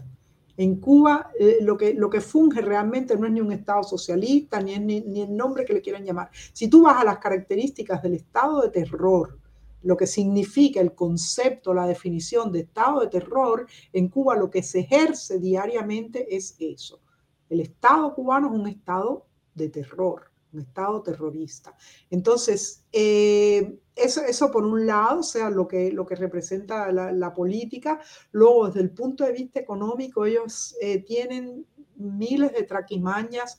Eh, lo, de, lo de los eh, las monedas convertibles, eso yo ni lo entiendo, ni, lo, ni me he metido cabeza a querer entenderlo, ni nada de eso. eso es totalmente absurdo, e, e, inentendible. La absurdidad es tremenda, pero lo que yo sí sé muy bien, y lo sabemos todos los cubanos que reflexionamos sobre eso, es que hay un ejército de cubanos, no solamente dentro de Cuba, eh, a merced de ese estado de terror, sino fuera de Cuba. El ejército de cubanos que manda dinero a Cuba, le da sostén también, más. Toda la otra cosa que yo sé muy bien, porque desafortunadamente tengo personas muy allegadas que son parte de ese ejército de sicarios y siervos del régimen cubano, es que ellos tienen una cantidad de abogados, profesionales por el mundo haciendo negocios bueno, ya explotó en Londres, ahora explotaron los suizos otra vez, porque Cuba, desde la época en que mi madre era, de, era una directora del, del ¿cómo se llamaba aquel? El CESE, eh, Comité Estatal de Colaboración Económica, y luchaba por el mundo para que, para siempre eh, ¿cómo se llamaba esto en español? Renegociar los acuerdos bilaterales. Mi propia madre decía que Cuba no pagaba, ya tenía grandes problemas en el extranjero y eran países, mi madre atendía China, China, Vietnam y todos esos países que no tengo que contar en la historia el rol que han ido jugando dentro de mm, la historia de las últimas décadas en Cuba. Entonces, ¿cómo es, cómo se ve el futuro de Cuba? Yo no lo sé primero llevo 35 años, creo, si no más, fuera de Cuba. Por lo que oigo, tú acabas de caracterizarlo. Entonces, la única cosa que yo he aprendido es que las cosas son como son, Adonis. Yo no, o sea, ¿qué, ¿qué, me vale a mí? Yo no me pongo tampoco en reflexionar, yo jamás ni me pregunto eso, ¿cómo va a ser el futuro? Yo vivo en el presente. ¿Qué tengo que hacer ahora? Mira, hoy se produjo una iniciativa en el grupo de volver a escribirle a la Unión Europea y volver, porque estamos indignados con las cuestiones, o sea, que hayan artistas todavía en la cárcel, que, o sea, y todo eso se prolonga como un chicle. ¿Qué pasa? El pueblo cubano, la masa, no vamos a hablar de los intelectuales, porque esas divisiones entre los intelectuales, qué sé yo, yo sé que existen, de hecho yo las he sufrido también, a pesar de que nosotros hemos nucleado muchísima gente eh, y se supone, o algunos gustan de decir que somos intelectuales, los que hemos estado a la cabeza del grupo y tal, yo creo que eso no es lo relevante. ¿Qué cosa es un intelectual? Tampoco lo voy a, debatir ahora, ya tenemos que ir cerrando el programa, creo yo. Entonces, ¿cómo es el futuro? Yo, yo podemos hablar de cómo es el presente. Si nosotros trabajamos bien en el presente, que es lo que nos tiene que ocupar y preocupar, pues yo creo que el futuro se acelerará o seguirá, como algunos dicen, 60 años más de dictadura y tal, lo cual naturalmente no se lo deseo. Yo no creo que yo a mí la vida me dé para ver el fin o la libertad de Cuba. ¿Qué será la libertad de Cuba? Eh, esa dictadura que hay ahí. O sea, yo, yo lo que sí veo es una conexión clarísima entre la manipulación mental de la gente.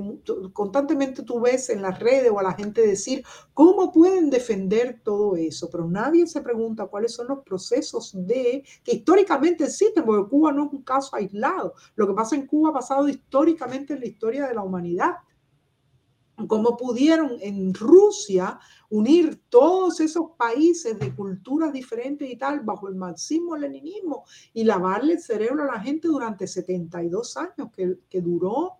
Eh, nosotros vamos por 64 y somos una isla aislada. Eh, geográficamente, quiero decir. o sea que no hay movimiento como aquí en Europa, que la gente se escapaba, huía, no sé qué, por las fronteras. Eh, ¿Qué importancia? Entonces, eso es, es, como es. Eso yo lo digo en alemán. Es, es so es, es, es, como es. La historia es como es, lo que se está produciendo. Yo veo un nivel bajísimo, Adonis, y cada, cada vez el, el Estado, ese estado de terror, se preocupa porque el nivel de las masas sea menor. Hay un proceso muy claro en las escuelas, Adonis, cuando tú vas a la intelectualidad. Yo pienso que su principal arma del régimen Además, el miedo también es eh, la ignorancia y el hambre. Ese es su principal arma. O sea, ellos tienen un pueblo hambriento e ignorante. Entonces, en cuanto a la cantidad, yo estoy en grupos, de verdad, que yo a veces leo las cosas que leo ahí y me quedo flipada, pero la juventud tiene que hacer sus experiencias, por eso yo nunca digo nada. Yo lo que, lo que hagan lo aplaudo y lo apoyo siempre, que vea la esencia humanista en las tendencias que, mm, que, a las que en las que participo, ¿no? no en chismes, no en cederistas que entonces cogen a uno y lo coger ranking en sus programas y qué sé yo, y lo hacen papilla, no, ahí jamás me verás a mí, jamás me habrás visto participar ni ser invitada en ninguno de esos programas, no me interesa en lo absoluto. Eh, a mí me interesa que mm, la gente aprenda a reflexionar. A mí me interesa que la gente aprenda a amarse a sí misma. A mí me interesa que la gente aprenda sobre libertad personal. Por eso soy muy amiga de Ariel.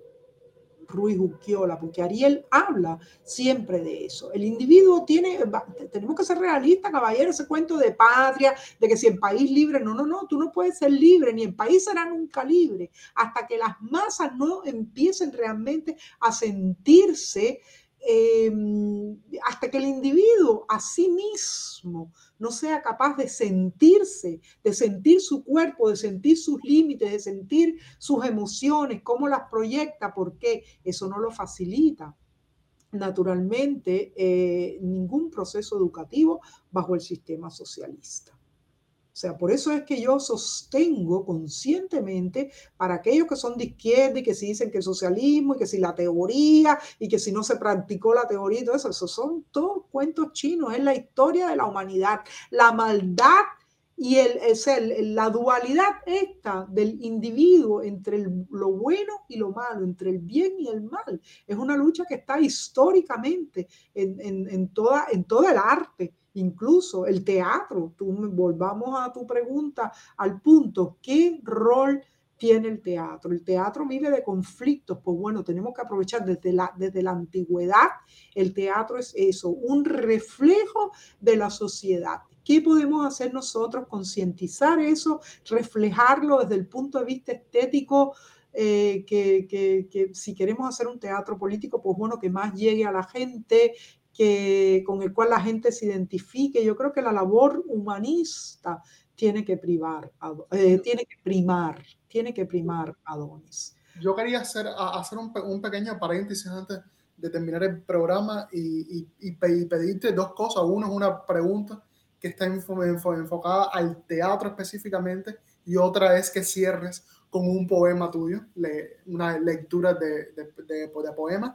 Mi pregunta es, desde tus vivencias, em, tanto en Rusia, en el, antiguo campo socialista, o en la alemana, eh, Alemania eh, socialista, el teatro específicamente, el teatro en Cuba, dice contestatario o no, trabaja al servicio de las instituciones, trabaja mediador de las instituciones. Todo teatro que trabaje al respaldo de la dictadura castrista, que trabaje en una institución, los discursos, perdóname, de eh, personas como Nelda Castillo, Carlos Celdrán, que fue eh, compañero mío de escuela. Compañero de escuela, son de que no hubieran podido mantener su obra si no tuvieran el respaldo institucional, no pudieran tener la obra consolidada que indiscutiblemente tienen. Desde mi, punto de vista, que soy un, un defensor del espacio independiente, del espacio del arte independiente, yo pienso que no solamente estamos hablando de arte político, estamos hablando del espacio independiente, que sean las cosas independientes, ya sea un O'Neill o un Tennessee Williams, pero de una manera independiente en Cuba, y eso es un acto de resistencia, de no pactar con la dictadura. Y cuando te hablo del teatro, te hablo de cualquier actividad. Todo tiene que estar al, al, al, respaldo y todo tiene que estar bajo la supervisión de esa eh, tiranía. Ahora, yo te pregunto, en, en estos países hubo teatro independiente, existe la gestión, existió la gestión cultural independiente. ¿Y qué importancia tú le concedes a esa gestión cultural independiente que hace el Instituto de Activismo, Hannah Arendt, que hago yo, que hace Lynn Cruz, que, hace Miguel Coyula con su cine y que hacen muchísimos artistas? ¿Y qué, qué importancia tú le concedes y qué le dirías a esos artistas que se siguen manteniendo al respaldo de la institución porque aquello le asegura una obra más sólida. Bueno, así empezamos hablando. Eso es una, yo, yo lo voy a decir con toda sinceridad. Eh, es muy duro, o sea, nosotros, o por lo menos yo, voy a hablar de mí, que es de la que mejor puedo hablar, lo veo en Link, que se ha convertido entre medias en una entrañable persona para mí, Miguel, tú, entre medias también. Em, esas personas han podido vivir y han podido hacer su carrera gracias a este contubernio con la dictadura. Es, es una cosa realmente desgarrante porque en mi caso, yo eh, mm, decidí eh, ¿cómo se dice? Eh, decidí romper con todo a un precio, Adonis, que te puede costar la vida. Y lo digo sin eufemismo, lo digo sin cuento chino ni nada por el estilo. Porque 15 años sin, sin eh, ejercer tu labor como cineasta y, vivir sin familia, se murió mi madre y no la pude ver. O sea, las rabias que uno va acumulando por dentro son para empezar a llorar aquí ahora mismo ¿eh? y estar llorando sin parar, cosa que yo no he hecho durante mucho tiempo, durante décadas uno se va fortaleciendo. Yo veo a esa gente con un talento tremendo, pero con una posición humana que a un tiempo no me atrevo a juzgar del todo, pero sí puedo decir mi, mi, mi criterio. O sea, no es que lo juzgue ni nada de eso, pero no tienen nada que ver conmigo, si tienen mérito o no, porque la, la lista es larga. Hoy estaba uno de mi grupo indignado, incluso eh, Daniel Jiménez Krause, el hijo de la gran Mónica Krause, que fue una, una gran amiga mía. He participado en proyectos que hicieron honor a Mónica Krause porque fue una mujer que tuvo, eh, o sea, luchó muchísimo, fue la fundadora, de, la verdadera fundadora del CNSEX y tuvo que salir de Cuba corriendo y ocultándose y todo eso, pero bueno, imagínate, si vamos a contar todas las historias, estaríamos aquí tres horas más. ¿Vale? Entonces, Daniel Jiménez Krause, que es una de las personas también dentro del grupo importantísima, o sea, desde el punto de vista financiero, desde el punto de vista intelectual y todo esto, pues estaba hoy planteando justamente el otro día, hace poco, en las redes diciendo, somos unos miserables, ¿cómo pueden existir? ¿Cómo todos esos artistas dentro de Cuba, lo dije al principio con Luis Alberto García, yo sé que es un actor que lo adoran muchísimo, que lo quieren cantidad y todas esas cosas, pero para mí, esta que está aquí, el que mantenga contubernio con la dictadura es su problema eh, es algo para mí execrable, lo digo sin ningún tipo. Sé que el precio que hay que pagar es alto. Sus posiciones de privilegios, querida. Mantiene sus yo no sé, mi amor. Yo estaba, yo estaba en, Ghana y, y a un discurso contestatario, pero realmente no, no hay discurso trascendental en lo contestatario desde un podio institucional. No lo tienen. Para mí no tienen ningún eh, ninguna eh, verdad, ni, ningún teatro que sea una institución tiene verdad en Cuba, por más que diga dos o tres cosas, dos o tres chistes eh, hacia el régimen. Bueno, yo, yo esas vivencias no las tengo porque ya te digo, estoy dentro de Cuba, no conozco la obra de esa gente, no sé ni siquiera si me interesa conocerla. Me acerco mucho a la obra de Lin, me acerco extraordinariamente a la obra de Miguel Coyula, son dos intelectuales para mí dentro de Cuba importantes que sí están resistiendo y, sufriendo la presión esa y tal y cual. Eh, es un precio altísimo, pero hay, hay una cuestión, Adonis, que para mí sostiene eso que tú acabas de decir, que yo lo asumo como mío también. Cuba es una dictadura asesina. Ha masacrado, para decirlo con las palabras de Kundera, porque ni siquiera son palabras mías, ha masacrado la cultura de nuestra nación. Y entiéndase por cultura el quehacer del individuo. Entonces, para mí el artista, y lo digo sin que me quede nada por dentro, por suerte tengo ahí el apoyo de un hombre como Amir Valle y otros intelectuales eh, que realmente eh, han sacrificado muchísimo, pero incluso más allá del exilio han logrado una obra.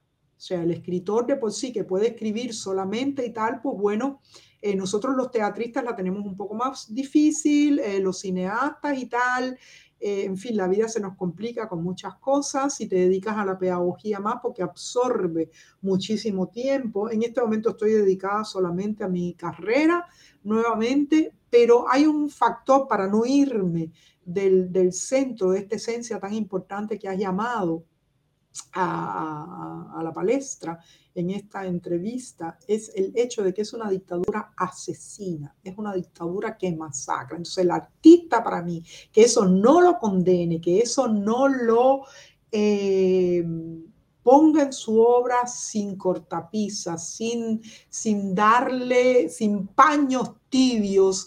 Eh, o sea, para mí de verdad que está excluido de mi lista de personas amantísimas. Te lo digo sinceramente. Claro que yo no soy nadie, ni le representa nada a esa persona.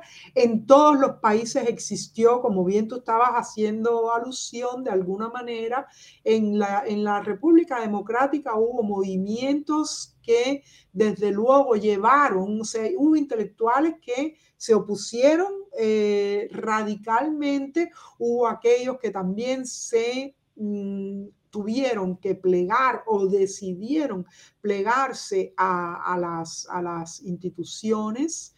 Eso ha existido históricamente. En Rusia, precisamente por eso la piristroika es eso. Piristroika quiere decir eso. Piris es, como la transición. O sea, es transición, creo que lo tradujeron así.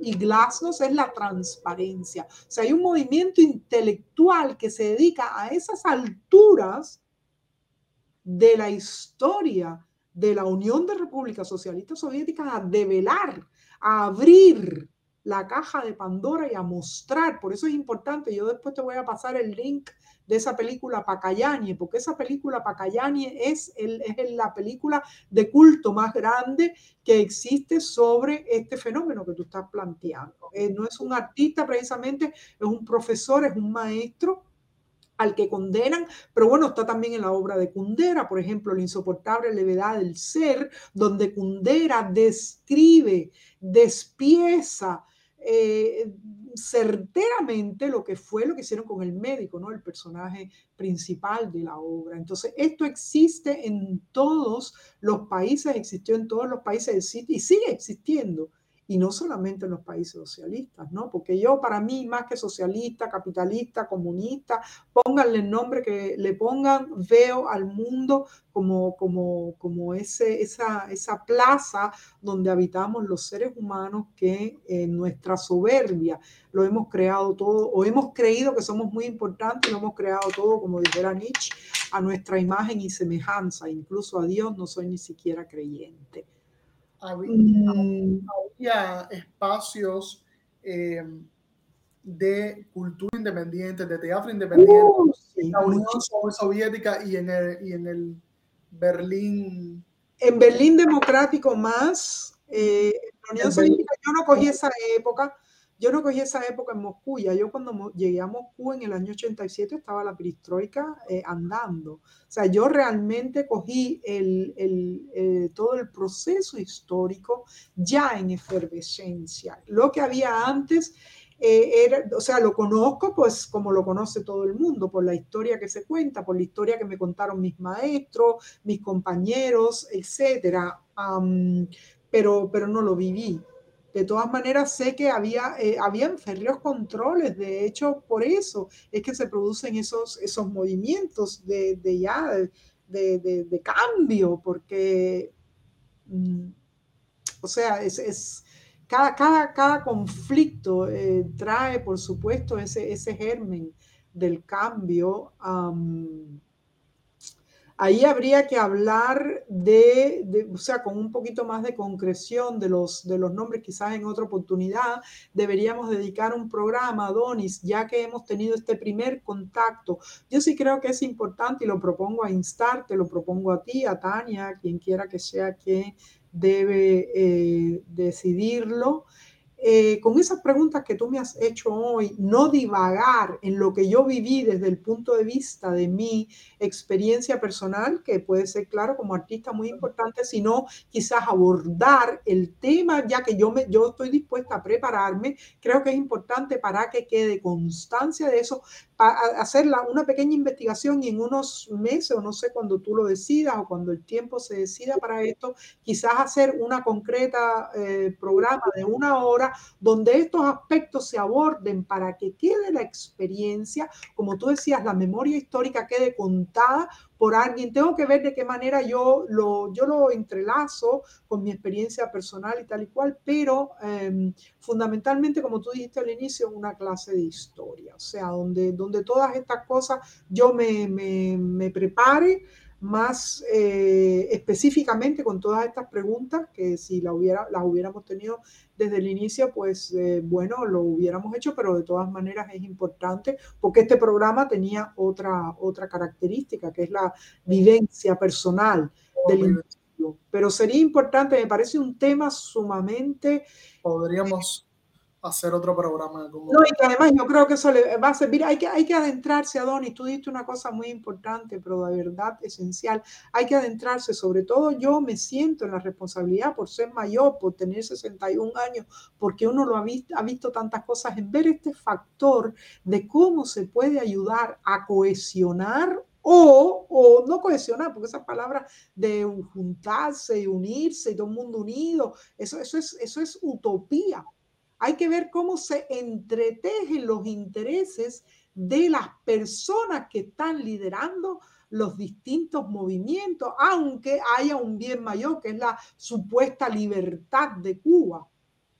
Eh, o la supuesta, no, claro que la gente dice la libertad de Cuba, la libertad de Cuba. Yo para mí pienso que lo primero ante todo es, es que sacar a la dictadura del poder, porque son unos asesinos, son mafiosos, ya no se sabe a qué punto de destrucción.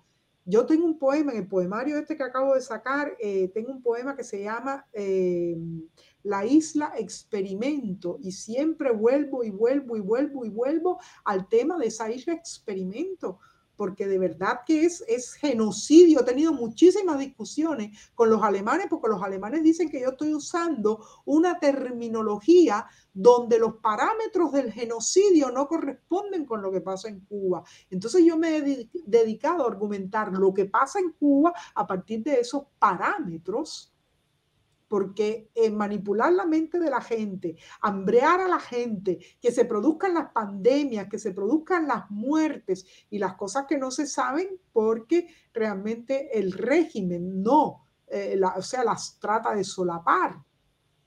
Entonces, ¿cómo me van a decir a mí que el genocidio, por eso le llamo neogenocidio, ¿no? Para encontrar ahí una especie de, de, de, de punto de articulación donde, donde mis argumentos sean escuchados.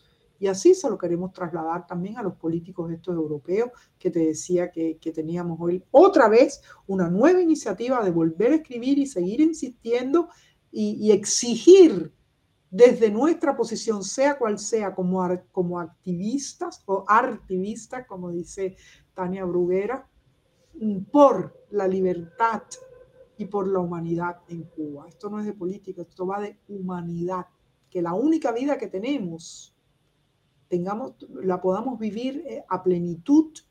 Y una de las grandes cosas que, tiene la vida es aprender, eh, vivir, eh, disfrutar de la dignidad y de la libertad. Eso, eso es imprescindible. Y yo creo que los, los artistas podemos incidir mucho en eso los artistas y las personas, los llamados youtubers, esto que me indigna cuando se ponen a sacar los trapos, a, destruir a otras personas y tal, eso me parece que es el CDR, igual, ¿entiendes? Entonces esto no, esto, esto no ayuda, definitivamente no ayuda, pero como mi, mi función no es cambiar a nadie, mi función es cambiarme a mí misma y en esa proyección como artista puede ser que pueda tocar el alma de otras personas y ayudar a que las personas reflexionen, porque para llevarlo al punto, Adonis, es importante que se entienda que el problema del ser humano es consigo mismo, esencialmente consigo mismo. Si un individuo llega a entenderlo y a estar satisfecho consigo mismo, a buscar su libertad interior y todo eso, creo que la sumatoria